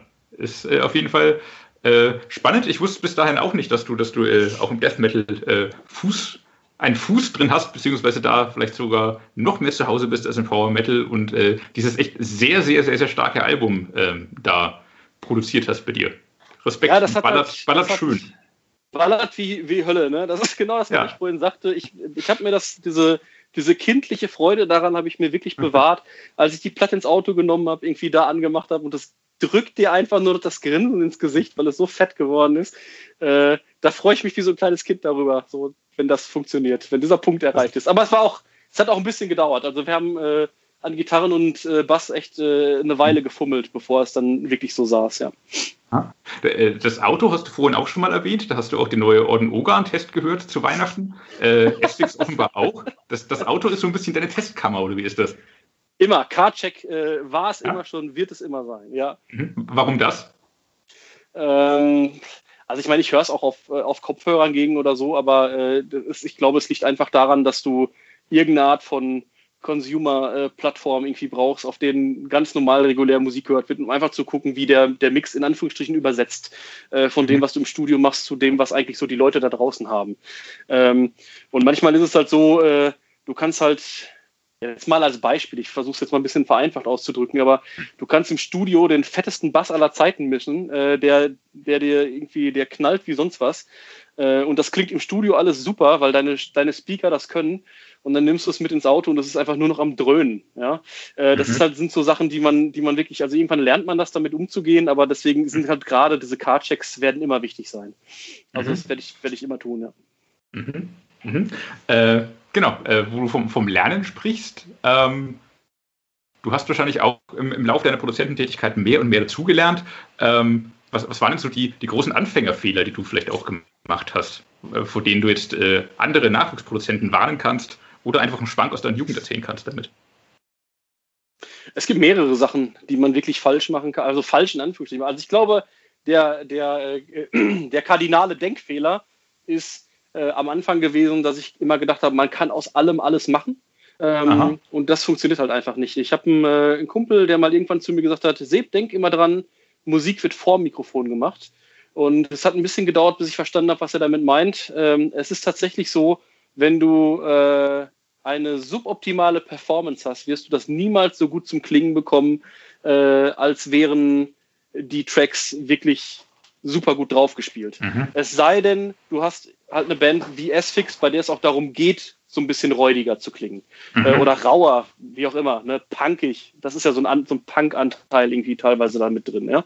ja. Ähm, und äh, das ist so die eine Sache. Und dann gibt es halt einfach viele, viele, viele kleine Sachen. Also was ich vielleicht am Anfang viel zu wenig gemacht habe, ist irgendwie äh, Referenz gehört. Also ganz am Anfang, das ist eine Sache, die ich, die ich wirklich sehr häufig mache, dass ich zwischen meinen Mixen und anderen State-of-the-Art-Produktionen hin und her switche, um zu gucken, wie verhält sich das im Vergleich. Ne? Bin ich mhm. zu hell, zu dunkel, zu, mhm. zu tief, äh, zu hoch, äh, was auch immer. Und ähm, ja, auch noch eine Sache, wo, wo, wo es immer, immer und immer und immer wieder Diskussionen darüber gibt, wo ich auch Top-Producer schon gehört haben, äh, die gesagt haben, es ist kompletter Quatsch und du brauchst es nicht, aber ich würde auch behaupten, Raumakustik ist extrem wichtig. Habe ich am Anfang noch nicht mal davon mhm. gewusst, äh, in den ersten Tagen, dass das überhaupt irgendwie ein Ding ist. Mhm. Ähm, aber äh, ja, also irgendwann mischst du halt äh, nur noch gegen deinen Raum, äh, weil du halt irgendwie denkst, ist, der ganze Mix ist bassig, aber der Mix ist gar nicht bassig, sondern dein Raum dröhnt einfach nur, zum Beispiel. Ne? Mhm. Ne? Und äh, das sind zum Beispiel so Sachen, da sollte man sich, ähm, also viele, die anfangen äh, in diesem äh, in diesem Bereich äh, entwickeln dieses GAS, das sogenannte Gear Acquiring Syndrome. Äh, die denken halt irgendwie, je mehr teures Equipment sie sich kaufen, desto besser werden sie irgendwie mit ihrem Mixen. Aber das Einzige, was deine Mixe besser macht, ist mehr Mixen. Und es ist wirklich, äh, es ist eine steile Lernkurve, aber man äh, wenn man das mal drei Jahre gemacht hat und guckt dann auf die ersten Sachen zurück, denkt man sich, oh Gott, was habe ich damals gemacht? Und ähm, ja, also wenn ich, also der, der Haupttipp, den ich geben würde, wäre, kauft euch vernünftige Lautsprecher. Du kannst eigentlich fast alles im Rechner machen heutzutage. Ähm, also alle, die denken, du musst analog, äh, komplett alles analog machen, das ist Quatsch. Also es gibt viele Plugins, die so gut sind, äh, dass ich hier in meiner Studioumgebung, also im Direktvergleich keinen Unterschied mehr höre. Ob ich jetzt äh, mhm. analoges Outboard, von dem ich auch eine Menge Zeug hier rumstehen habe, äh, nutze oder Plugins. Ähm, man muss es echt einfach so sagen. Also manche Sachen sind wirklich so gut geworden, dass man da nichts mehr gegen sagen kann. Und deswegen, also die, die wichtigsten Sachen sind einfach die, die Raumakustik ein bisschen optimieren. Das geht auch mit wenigen Euros so im DIY. Mhm. Ähm, und äh, dann eben von, einigermaßen vernünftige Lautsprecher haben. Äh, da sollte man, also wenn man Geld ausgibt, dann für Lautsprecher. Mhm. Okay. Was würdest du sagen, wie viel hat dir ähm, der, der Master in Popular Music in Media gebracht und wie viel war es tatsächlich das, das äh, Selbstmachen, selbst Hand anlegen, äh, selbst äh, Dinge ausprobieren? Also das Studium, was ich gemacht habe, ist ein sehr umfassendes Studium gewesen mit einem hohen medienwissenschaftlichen Anteil. Mhm. Ähm, das heißt, wir hatten zwar auch mit dem Tonmeisterinstitut in Detmold äh, äh, so Kooperationsveranstaltungen und so weiter. Wir hatten aber auch genauso gut äh, Musikjournalismus, äh, Musikrecht, solche Geschichten. Mhm. Ähm, das ist also ist jetzt nicht äh, äh, auch, ähm, auch Musiklehre, ja. Also das, mhm. das war zum Beispiel vielleicht ganz witzig. Am Anfang hieß es, es werden überhaupt keine, keine Kenntnisse in, in äh, Musiklehre vorausgesetzt. Ja, und unser Prof war dann so ungefähr in, in drei Vorlesungen so auf Oberstufenniveau. das war sehr witzig für die Leute, die kein Instrument gespielt haben und dann zum ersten Mal gesehen haben, okay, das ist eine Note, das ist ein Notenschlüssel, so geht ein Tonleiter, so bildet man einen Akkord und alle so, äh, Moment, was? Ähm, aber also grundsätzlich würde ich sagen, das, was ich hier tue, ähm, ist äh, Leidenschaft, äh, ein sehr, sehr sehr, sehr großer Anteil der Wille, das zu machen. Also man mhm. muss schon Bock haben, sich irgendwie die Nächte um die Ohren zu schlagen und äh, stundenlang hier zu sitzen und das zu machen, weil man das einfach tun möchte, anstatt irgendwie mhm. auf der Couch zu sitzen und Netflix zu gucken oder äh, Playstation zu spielen. Mhm. Ähm, und äh, also ich meine, ich spreche mich da auch nicht frei von. Irgendwann gibt es auch diese Zeiten, dass man mal sagen muss, okay, jetzt äh, muss ich auch mal was anderes machen. Ähm, aber grundsätzlich äh, kann ich nur sagen, also Leute, die sagen, ich möchte Musikproduzent werden und dann aber lieber äh, Playstation spielen, die werden es auch nicht werden. Also es, das ist wie bei, bei allem anderen, du wirst nur gut in Dingen, wenn du das wirklich machen möchtest und es einfach machst. Mhm. Und äh, der, der, der Master, ähm, für das, was ich hier tue, ich, dafür hätte ich ihn nicht gebraucht. Mhm. Okay, aber es war trotzdem gut für die vielen Hintergründe wahrscheinlich, die gelehrt wurden, auch für der ganze Bandkosmos rund um Orden Ogan herum wahrscheinlich. Ja, also geschadet hat es nicht, sagen wir es mal so. Okay. Gut. Äh, würdest du denn sagen, im, im Laufe der Zeit, weil du auch meintest, du hast früher vor allem Andy, sehr gerne Andy Snee-Produktionen gehört, weil es Andy Snee-Produktionen waren und du wusstest, wie die klingen, hat äh, Seb Levermann auch einen eigenen Sound? Wird mir so nachgesagt. Ähm, ich würde sagen, äh, modern, ohne künstlich zu klingen oder ohne übermäßig künstlich zu klingen, äh, punchig und punchig, ist das so ein Wort? Punchy. ähm, und äh, sehr transparent. Äh, also ich habe äh, einen anderen Kollegen, ähm, mit dem ich viel zusammen mache, der äh, Dennis Köhne, der früher im Woodhouse-Studio war bei dem Sigi Bem. Mhm. Und Dennis ist ist eher so ein Typ, der macht so viel Punk und so Zeug. Also so Sachen, die so richtig äh, rotzen dürfen auch. Mhm. Und äh, Dennis kriegt immer die Krise, wenn er meine Sachen hört, weil er sagt, das ist alles so aufgeräumt und clean, dass ich es nicht ertragen kann. Und äh, es, aber so sind halt Geschmäcker unterschieden, äh, unterschiedlich. Und ähm, ja, also das wird mir schon so nachgesagt. Ich denke auch, dass meine Sachen mittlerweile vielleicht noch ein Stück weit natürlicher klingen als die Sachen, die sonst so am, am Markt sind, von Jens Bogren mal abgesehen, äh, der wirklich äh, extrem natürlich klingende Produktionen macht, äh, die ich sehr gut finde. Es ist nicht mein Sound, also ich mhm. würde es nicht so drehen, ähm, aber ich würde, also wenn man jetzt äh, von den äh, auf die Großen schielt und sollte sagen, man, man müsste sich da irgendwo verorten, dann würde ich sagen, ich bin wahrscheinlich so auf halbem Weg irgendwo zwischen Sneep und Jens Bogren von dem, was ich so von der Klangästhetik versuche hinzubekommen. Aber wie ich gerade auch schon sagte, es liegt auch immer so ein bisschen in der Band. Ja? Also es, mhm. es gibt äh, Sachen, die einfach äh, deutlich ausproduzierter besser klingen und es gibt auch Bands, die einfach besser klingen, wenn sie deutlich echter klingen nochmal. Mhm. Ähm, das muss man sehen. Also bei, bei Brainstorm war das zum Beispiel so eine Sache, das kann ich ja vielleicht mal gerade erzählen. Ja. Ähm, äh, Andy B. Frank, einer der mit weitem Abstand geilsten Sänger in dieser ganzen Szene, äh, unfassbar, unfassbar guter Sänger. Äh, unkaputtbar. Der Typ kommt hier morgens um 10 Uhr rein, singt bis abends um 10 und klingt immer noch genauso. Mhm. Äh, das habe ich wirklich, äh, also wirklich selten erlebt. Ähm, und ich finde, dass bei Andy, also wir haben 2018 äh, diese Midnight Ghost, war das erste Album, was wir zusammen gemacht haben und äh, machen jetzt gerade die aktuelle. Und äh, ich, was ich bei Brainstorm immer schon fand, ist, ich, also man, also ich als Produzent, ich habe gehört, dass Andy ein geiler Sänger ist, aber ich fand, er ist in den Produktionen, ist das nie so richtig rausgekommen. Also man hat gemerkt, okay, das ist ein guter Sänger, aber er ist nie richtig inszeniert worden, wenn du verstehst, was ich meine. Mhm. Und ähm, wir haben also bei Andy dann so eine, so eine Herangehensweise gewählt, ihn wie einen Popsänger zu produzieren. Also alles Timing, timingmäßig komplett drauf. Viele Nebenstimmen, die aber auch komplett synchron laufen mit der Hauptstimme. Ähm, so wie man das halt, wie gesagt, bei einem Popsänger irgendwie machen würde, was im mhm. Metal eher ungewöhnlich ist. Äh, also poliert bis zum geht nicht mehr, sage ich jetzt einfach mal. Und äh, ich finde, also das Ergebnis ist, äh, ist wirklich klasse. Ne? Also wenn man sich die, die, äh, die, die, diese Midnight Ghost Platte anhört, äh, äh, im Vergleich zur restlichen Brainstorm-Diskografie, ohne jetzt irgendwem da irgendwas Schlechtes unterschieben zu wollen, bloß nicht mhm. falsch verstehen. Ähm, aber ich fand, so gut klang er halt noch nie. Und ja, das, ja, das ist zum Beispiel was war die Frage? Du, ich, ich, bin mir sicher, du hast sie beantwortet. Es ist auf jeden Fall auch so eine, so, eine, so, eine, so eine, Glaubensfrage, wie viel man jetzt eigentlich poliert und wie viel nicht. Und äh, ja, wie viel vom wie viel von der tatsächlichen Band und wie viel vom, vom eigenen Stil als Produzent man reinbringt. Das sind, glaube ich, so die, genau. die Eckpunkte, ja. zwischen denen du dich auch bewegst, oder? Genau. Ja, du musst immer gucken, wie viel, wie viel braucht es jetzt und wie viel wäre zu viel. Das ist richtig, ja. Ja.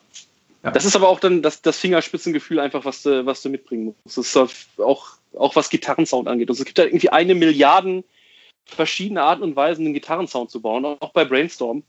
Äh, auch bei Orden Ogan, auch bei Rhapsody of Fire. Ja. Mache ich, äh, mach ich das fetter, mache ich das kratziger, mache ich das auf diese oder jene Art und Weise. Und nichts davon ist eigentlich so richtig falsch. Wichtig ist halt, dass das Gesamtkonzept hinterher äh, passt. Und äh, ja. ja. Das sind viele, viele kleine Entscheidungen, die dahin führen. Ich sag mal, ich habe vor vielen Jahren habe ich mal ein äh, Interview gesehen mit Andy Sneap. Äh, ich glaube, das ist auch immer noch online auf YouTube. Da wird er von irgendeinem Typen äh, die ganze Zeit gefragt, ähm, welches Mikrofon er für das und das benutzt, was, welches Mikrofon benutzt für Overheads, welches Mikrofon benutzt für Gitarrenamps und wie auch immer. Und Andy Sneap ist irgendwann schon echt so ein bisschen genervt, weil er fast immer das Gleiche sagt und sagt irgendwie, ja, ich benutze immer das, was gerade am besten passt, wo ich denke, das macht jetzt den Job am besten. Und ich habe mich, als ich das früher gesehen habe, auch so ein bisschen verarscht gefühlt und habe gesagt, oh, der will bestimmt seine, seine Business Secrets irgendwie nicht herausgeben. und äh, heutzutage verstehe ich das. Und es ist halt genau die gleiche Antwort, die ich auch geben würde. Ja, es ist halt das, was am besten passt. Du musst halt gucken, was du denkst, was dafür für den Job das richtige Tool ist. Äh, verflixt, weil in die Richtung wollte ich jetzt tatsächlich auch fragen. Äh, welches Bier benutzt du denn? du hast ja schon gesagt, du äh, ganz viel brauchst du auch nicht mehr, weil, weil vieles im Computer mittlerweile einfach nachgebaut werden kann. Aber was, was ist denn so das Zeug, das man im Studio findet? Also, ähm, es gibt ein paar Sachen, ohne die ich nicht könnte. Ähm, mhm. Ich habe, bei mir läuft alles auf dem Mac und alles mit Originalsoftware. Äh, ich bin absoluter Cubase-Jünger. Ähm, habe aber alles durch. Also ich, Logic, äh, Pro Tools, äh, alles mal irgendwie benutzt. Ich finde aber Cubase ist neben weitem Abstand äh, beste DAW, die es gibt. Ähm, ich könnte auf keinen Fall ohne meine Speaker. Ich habe äh, die Barefoot Micromain 27. Äh, meiner Meinung nach, also das ist für mich, äh, ich habe lange, lange rumgesucht nach den äh, perfekten äh, Studio-Speakern und diesen absolute Offenbarung gewesen. Also als ich das erste Mal über die gehört habe, äh, habe ich gedacht, ich habe in meinem Leben noch nie so Musik gehört. Und ähm, ja, also unfassbar detailliert. Du hast, äh, keine Ahnung, wenn ich mir das, ich habe mir eine der ersten Sachen, die ich darauf gehört habe, war das schwarze Album von Metallica. Mhm. Ähm, und das erste, was ich wahrgenommen habe, ist, dass ein Set but True so ein, so ein kleines so ein Shaker-Ei mitläuft. Äh, so. Gedacht, ohne Quatsch, ich habe dieses Album eine Milliarde Mal gehört, ich habe das noch nie gehört. Ähm, achte mal drauf. Wenn es jetzt, wo du es weißt, vielleicht, wenn du ganz genau hinhörst, hörst, ist vielleicht auch irgendwo anders drauf, aber das auch ja, habe ich was zu tun, ja. Ja, sprang es mir auf jeden Fall ins Ohr. Also ohne die könnte ich nicht. Ähm, was Interfaces angeht, ähm, ich habe äh, von Universal Audio die äh, Apollo-Serie und äh, da denke ich auch, also gerade in Kombination mit den Plugins, die Universal Audio machen, das ist halt auch einfach echt das Beste am Markt. Äh, und ich sag mal so, also wenn ich meinen iMac habe, äh, die Speaker, ein bisschen vernünftige Raumakustik und äh, meine Apollos, dann lässt sich damit schon viel bewegen. Ähm, ich habe hier äh, eine Menge Outboard rumstehen, aber ich muss tatsächlich sagen, ich nutze leider nicht so viel davon, äh, im Moment, wie ich das gerne tue. Also es, eine der allerwichtigsten Sachen ist halt irgendwie Recall. Ich springe halt sehr, sehr oft zwischen vielen Projekten gleichzeitig hin und her. Ähm, und äh, du, du, also erstmal brauchst du halt für analoges Output, musst du halt immer alles in Echtzeit durchlaufen lassen, während du irgendwie bei einem Plugin einfach sagen kannst, klick, ne? gerendert, fertig. Mhm. Ähm, und das, was ich dann bei analogem Output tun würde, ist dann, wenn würde ich quasi die Spuren darüber reampen. Also wenn ich der Meinung bin, ich muss jetzt die Vocals unbedingt über meinen äh, 1176 äh, Hardware-Kompressor machen ähm, und oder meine, meine Voxbox laufen lassen oder wie auch immer. Äh, oder immer bei meinen, ich habe noch einen Bricasti M7 zum Beispiel als Hallgerät, der irgendwie super geil ist äh, für sowas. Äh, dann würde ich die Sachen darüber laufen lassen, aber zurück in die äh, in, in, in Cubase recorden, so dass ich das danach nicht mehr wieder analog nutzen muss, sondern die Spuren halt quasi aufgenommen habe durch das analoge Equipment. Ähm, das passiert aber tatsächlich, ähm, ich habe dir vorhin schon in einem anderen Zusammenhang gesagt, ich bin eher so ein wissenschaftlicher Typ. Und mhm. ähm, ich, ich lasse mich nicht von, von irgendwelchen Knöpfen oder irgendwie, also gerade im Audiobereich, äh, pro Audiobereich ist äh, Voodoo echt stark. Das ist ganz, ganz, vorne, ganz vorne mit dabei. Äh, Leute glauben immer, dass Dinge, also Qualitätsvermutungseffekt, ne, je teurer, desto besser. ähm, das ist schon mal grundsätzlich falsch. Ähm, und äh, dann auch, äh, je analoger, desto besser, ist auch nicht unbedingt richtig. Und äh, Dinge, die ich, Dinge, die ich mache, ist, äh, äh, also im Zweifelsfall mache ich mir selber einen Blindtest fertig mit, mit mehreren identischen Spuren äh, mhm. und höre dann die Sachen blind gegeneinander. Und wenn ich dann irgendwas unterscheiden kann, was deutlich besser klingt, dann gucke ich halt, was das jetzt war. Mhm. Ähm, und gehe dann damit. Aber wenn man ganz ehrlich ist, und das ist, was viele Leute nicht zu sich selber sind, wenn man ganz ehrlich ist, spielt es ganz oft keine Rolle. Das ist im, im 0, irgendwas Prozentbereich, mhm. dass sich Sachen unterscheiden. Es wird auch über diesen Camper-Profiling-Amp äh, irgendwie so abgehatet manchmal. Ähm, es ist wirklich äh, so, wenn du ein gutes Pro, also wenn du ein eigenes Profil erstellst und machst das wirklich gut, ist es fast nicht zu unterscheiden von dem Amp-Sound. Es gibt immer einen marginalen Unterschied, aber ob das im Mix irgendeine Relevanz hat, äh, wage ich zu bezweifeln. So. Okay. Und äh, dafür kannst du natürlich dann irgendwie deinen perfekten M-Sound einstellen, kannst ihn äh, das ganze Rig quasi auf dem Camper speichern, kannst den mitnehmen und äh, irgendwo zu Hause weiter aufnehmen. Ist doch geil. Auf jeden Fall, wunderbar. Das, das war jetzt auch sehr speziell, sehr technisch. Ich, ich konnte nicht bei allem folgen, aber ich bin mir sicher, viele, viele Hörer äh, werden fleißig mitgeschrieben haben und exakt wissen, wie sie jetzt ihr Studio zu Hause einrichten sollen. Ähm, man kann sich aber auch einfach bei dir einbuchen. Ähm, du hast schon gesagt, du kannst doch Aufträge ablehnen. Totale, totale, äh, ein, ein Luxusgut. Ähm, du, hast es zu tun, das ist wunderbar. Ähm, trotzdem, Bands können zu dir kommen. Ähm, was sollen sie aber mitbringen? Das Allerwichtigste für mich ist die Motivation, eine geile Platte zu machen. Äh, mhm. Wenn das nicht gegeben ist, äh, dann brauchen wir gar nicht weiterreden. Das ist wirklich mhm. für mich äh, das, das, das Allerwichtigste. Auch die extra Meile gehen zu mir. Ich habe ja zum Beispiel letztens eine Band gehabt, ähm, bei denen habe ich angefangen zu mischen und dann gemerkt, äh, dass die Gitarren und die Bassspuren einfach nicht gut genug gewesen wären, um da ein richtig geiles äh, mhm. Ergebnis rauszuholen. Und äh, die Band hat sich tatsächlich hingesetzt, hat alles nochmal neu aufgenommen. Ähm, und äh, das ist das, was ich meine. Dieses Mindset muss mhm. man mitbringen. Ich finde, das muss man mal grundsätzlich mitbringen, wenn man sagt, man möchte irgendwie was erreichen äh, in diesem Bereich.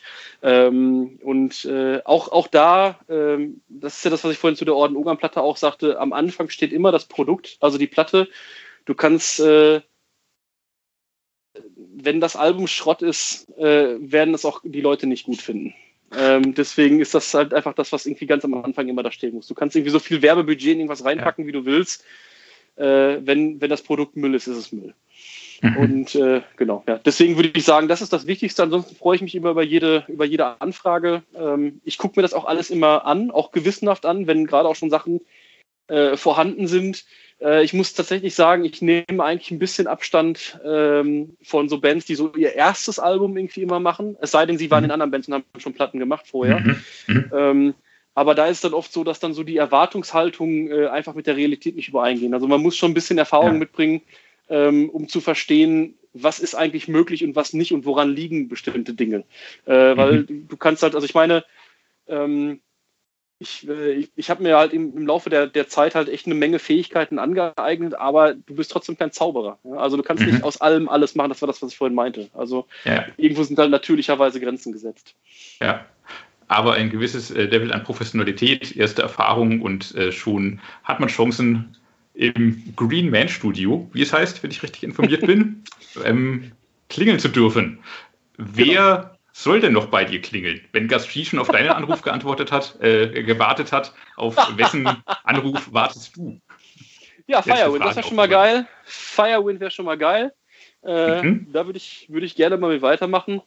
Ähm, und ansonsten, äh, wie schon gesagt, also alles, was äh, so im generell im Metal-Bereich, äh, ich kann mit, mit sehr, sehr vielem was anfangen, zumindest aus einem professionellen Standpunkt des, des Produzenten oder des, äh, des Toningenieurs äh, gesehen. Mhm. Ja, also ähm, ich habe mit Sicherheit genauso viel Spaß dran, irgendwie mit einer Mittelarbeit, äh, Mittelarbeit, was sage ich eigentlich, mit einer Mittelalterband zu arbeiten.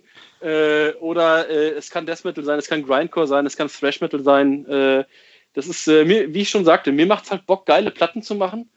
Und äh, ich bin da äh, genremäßig äh, nicht limitiert. Ich liebe auch Herausforderungen. Also ich mag es auch, wenn, äh, wenn eine Band mal was ganz anderes irgendwie machen will und sagt, okay, wir haben jetzt diese und jene Version und äh, glaubst du, wir kommen dahin. Und äh, das, das macht halt auch äh, insbesondere Spaß. Also statt irgendwie immer, äh, immer nur das Gleiche so komplett zu machen. Ja, mach mal, dass das so klingt wie das, was du da schon mal gemacht hast. so. Also Dubstep, Mittelalter, Metal Bands, meldet euch, ihr wisst wo. ich bin dabei. wunderbar, wunderbar. Gut, wunderbar. Dann bedanke ich mich für das, für das äh, sehr äh, ausführliche, sehr spaßige, sehr lehrreiche Gespräch. Hat mir viel Spaß gemacht. Ich hoffe, dir auch. Ja, ja klar, ich danke. Cool, dass ich da sein wünsche, wünsche, wünsche ganz viel Erfolg mit dem neuen Album und äh, hoffe, es bald auf Tour auch erleben zu dürfen. Tour-Dates habt ihr. Ob sie stattfinden können, man weiß es diese Tage immer nicht. Ich drücke die Daumen. Ja, das ist halt, das ist auch so ein Ding, ne? Also die, ja. äh, die eigentlich zum eigentlichen Release, ich weiß nicht, ob du es mitgekriegt hast, wäre ja eigentlich äh, geplant ja. gewesen, äh, Orden Ogan Gravedigger Rage. Ja. Äh, ist natürlich auch äh, echt ein super geiles Paket gewesen. Also wir hatten, an, also haben, glaube ich, im Dezember 2019 den Vorverkauf gestartet Aha. und hatten Ende Januar in Oberhausen, glaube ich, schon fast 500 Tickets. Also mhm. das wäre wär richtig geil geworden. Und äh, also was ich geil finde an Orden Ogern, äh, mal so ganz objektiv gesehen, ist irgendwie, wir können halt irgendwie so ein, so ein, äh, so ein old, oldschooliges, traditionelles Paket genauso äh, machen, wie das wir jetzt mit Brothers of Metal und Windrose irgendwie losziehen. Das, äh, das genau, ja. funktioniert mit den, das ist echt, das ist wirklich geil. Äh, nicht so ja. komplett verortet zu sein in irgendeiner Ecke. Ja, und, das liegt äh, wahrscheinlich auch daran, einerseits der relativ moderne Sound, andererseits das traditionelle Songwriting. Damit seid ihr ja. zwischen den Generationen verortet sozusagen. Ja, ja, ja. Ja, aber ich glaube, also mal unter uns, ich denke mal, dieses Jahr äh, wird wahrscheinlich, also ich kann mir nicht vorstellen, dass dieses Jahr irgendwas funktioniert, auch die Festivals nicht. Äh, ist nur meine persönliche Einschätzung, aber ich glaube nicht, dass dieses Jahr irgendwas passiert. Und äh, Februar nächstes Jahr schon ein bisschen mehr Durchseuchung da ist, wenn dann endlich die Impfen mal alle vernünftig ausgerollt sind, mhm. könnte funktionieren. Also könnte ich mir gut vorstellen, dass das dann wieder geht. Ähm, ja, dann ist halt nur die Frage, wie viel von der von der Kaufkraft der Bevölkerung noch übrig ist, ja, wenn alle irgendwie pleite sind oder ihre Firmen pleite sind. Ja, dann wieder konnten viele auch kein Geld ausgeben, konnten nicht auf Touren, äh, konnten nicht ja. auf Konzerte, konnten nicht auf Festivals. Vielleicht äh, sind da noch ein paar Orden-Ogern-Tickets drin. Maybe, ja, hoffen wir können es ja, hoffen. Zu, zu, hoffen ist es, äh, zu, zu wünschen wäre es euch, zu wünschen wäre es den Fans auf jeden Fall. Ähm, wir werden uns auf jeden Fall auf den Bühnen des Landes der Republik wiedersehen. Dann ja. bedanke ich mich sehr herzlich ich mich auch. Einen wunderbaren Abend. Dito, Alles Gute mit dem Album. Und bis bald hoffentlich. Jo, danke. Bis denn. Jo, bis dann. Mach's gut. Tschüss. Ciao. Ja, das war das ausführliche Gespräch mit Seb Lebermann, vor allem über sein Leben und Schaffen als Produzent. Ähm, denn wie gesagt, äh, die große Geschichte zum Album mit äh, vielen Details zu den Songs findet ihr in unserer nächsten Ausgabe, die am Mittwoch erscheint. Ähm, spannend finde ich ja äh, tatsächlich, dass, dass Seb so, ähm, naja, dass er der große Death Metal-Fan ist, es total feiert, äh, das letzte S-Fix-Album produziert haben zu dürfen und äh, jetzt richtig Bock hat, dass noch mehr Death Metal-Bands auch in sein Studio kommen und sich produzieren lassen. Also äh, sucht seinen Kontakt, lasst euch produzieren, meldet euch bei ihm. Nicht immer nur Power Metal, Sieb will es auch mal wieder krachen lassen. Er will es mal ordentlich hart haben. Wer möchte das nicht? Wir sind wieder ordentlich hart am Start am 19.03. Das denkst du? Das denke ich. Mal gucken, was bis dahin in der Welt passiert mit uns. Dies, und dann diesmal wieder mit einem Gast, der noch eine Überraschung ist. Außer vielleicht. Außer vielleicht. Wer, Außer wer vielleicht. könnte es sein? So, sollte es Sir Robert sein? ich, ich glaube, nach, nach dem Hass, den wir in dieser Folge produziert haben, wird sich sowieso mal herausstellen, ob wir noch mal vors Mikrofon gelassen werden. Die ja, Spannung glaube, steigt mit jeder Folge. Ich, ich, glaube, es wird schwierig. Aber ähm, ganz ehrlich, ich könnte ja vielleicht mal meine Kumpels von Hämatom fragen, ob die Bock haben. Hm? Die haben bestimmt Bock. Meinst du? Mit Sicherheit. Wir, wir, wir, haben eine lange Liste von Leuten, die wir noch fragen wollen. Von daher. Oh, ich kann mich aber nicht entscheiden. Ost, West, Süd oder Nord? Vielleicht ziehen wir es einen ganzen Monat lang durch. Jeden Freitag eine andere Himmelsrichtung. Jeden Freitag in eine andere Himmelsrichtung. Ja, ja das ist, ist ja der typisch für die Typen von Metal Hammer. Je, wie der Wind halt sich dreht, wollen sie immer in andere Himmelsrichtung. Jede so Woche. sind wir beim Axel Sprenger Verlag. Axel Sprenger. Die in diesem Sinne, die untruhen Fickpuppen vom Axel Sprenger Verlag sagen mal ein weiteres Mal Maximum Metal. Gute Nacht, freundlich bleiben. Und trink nicht so viel.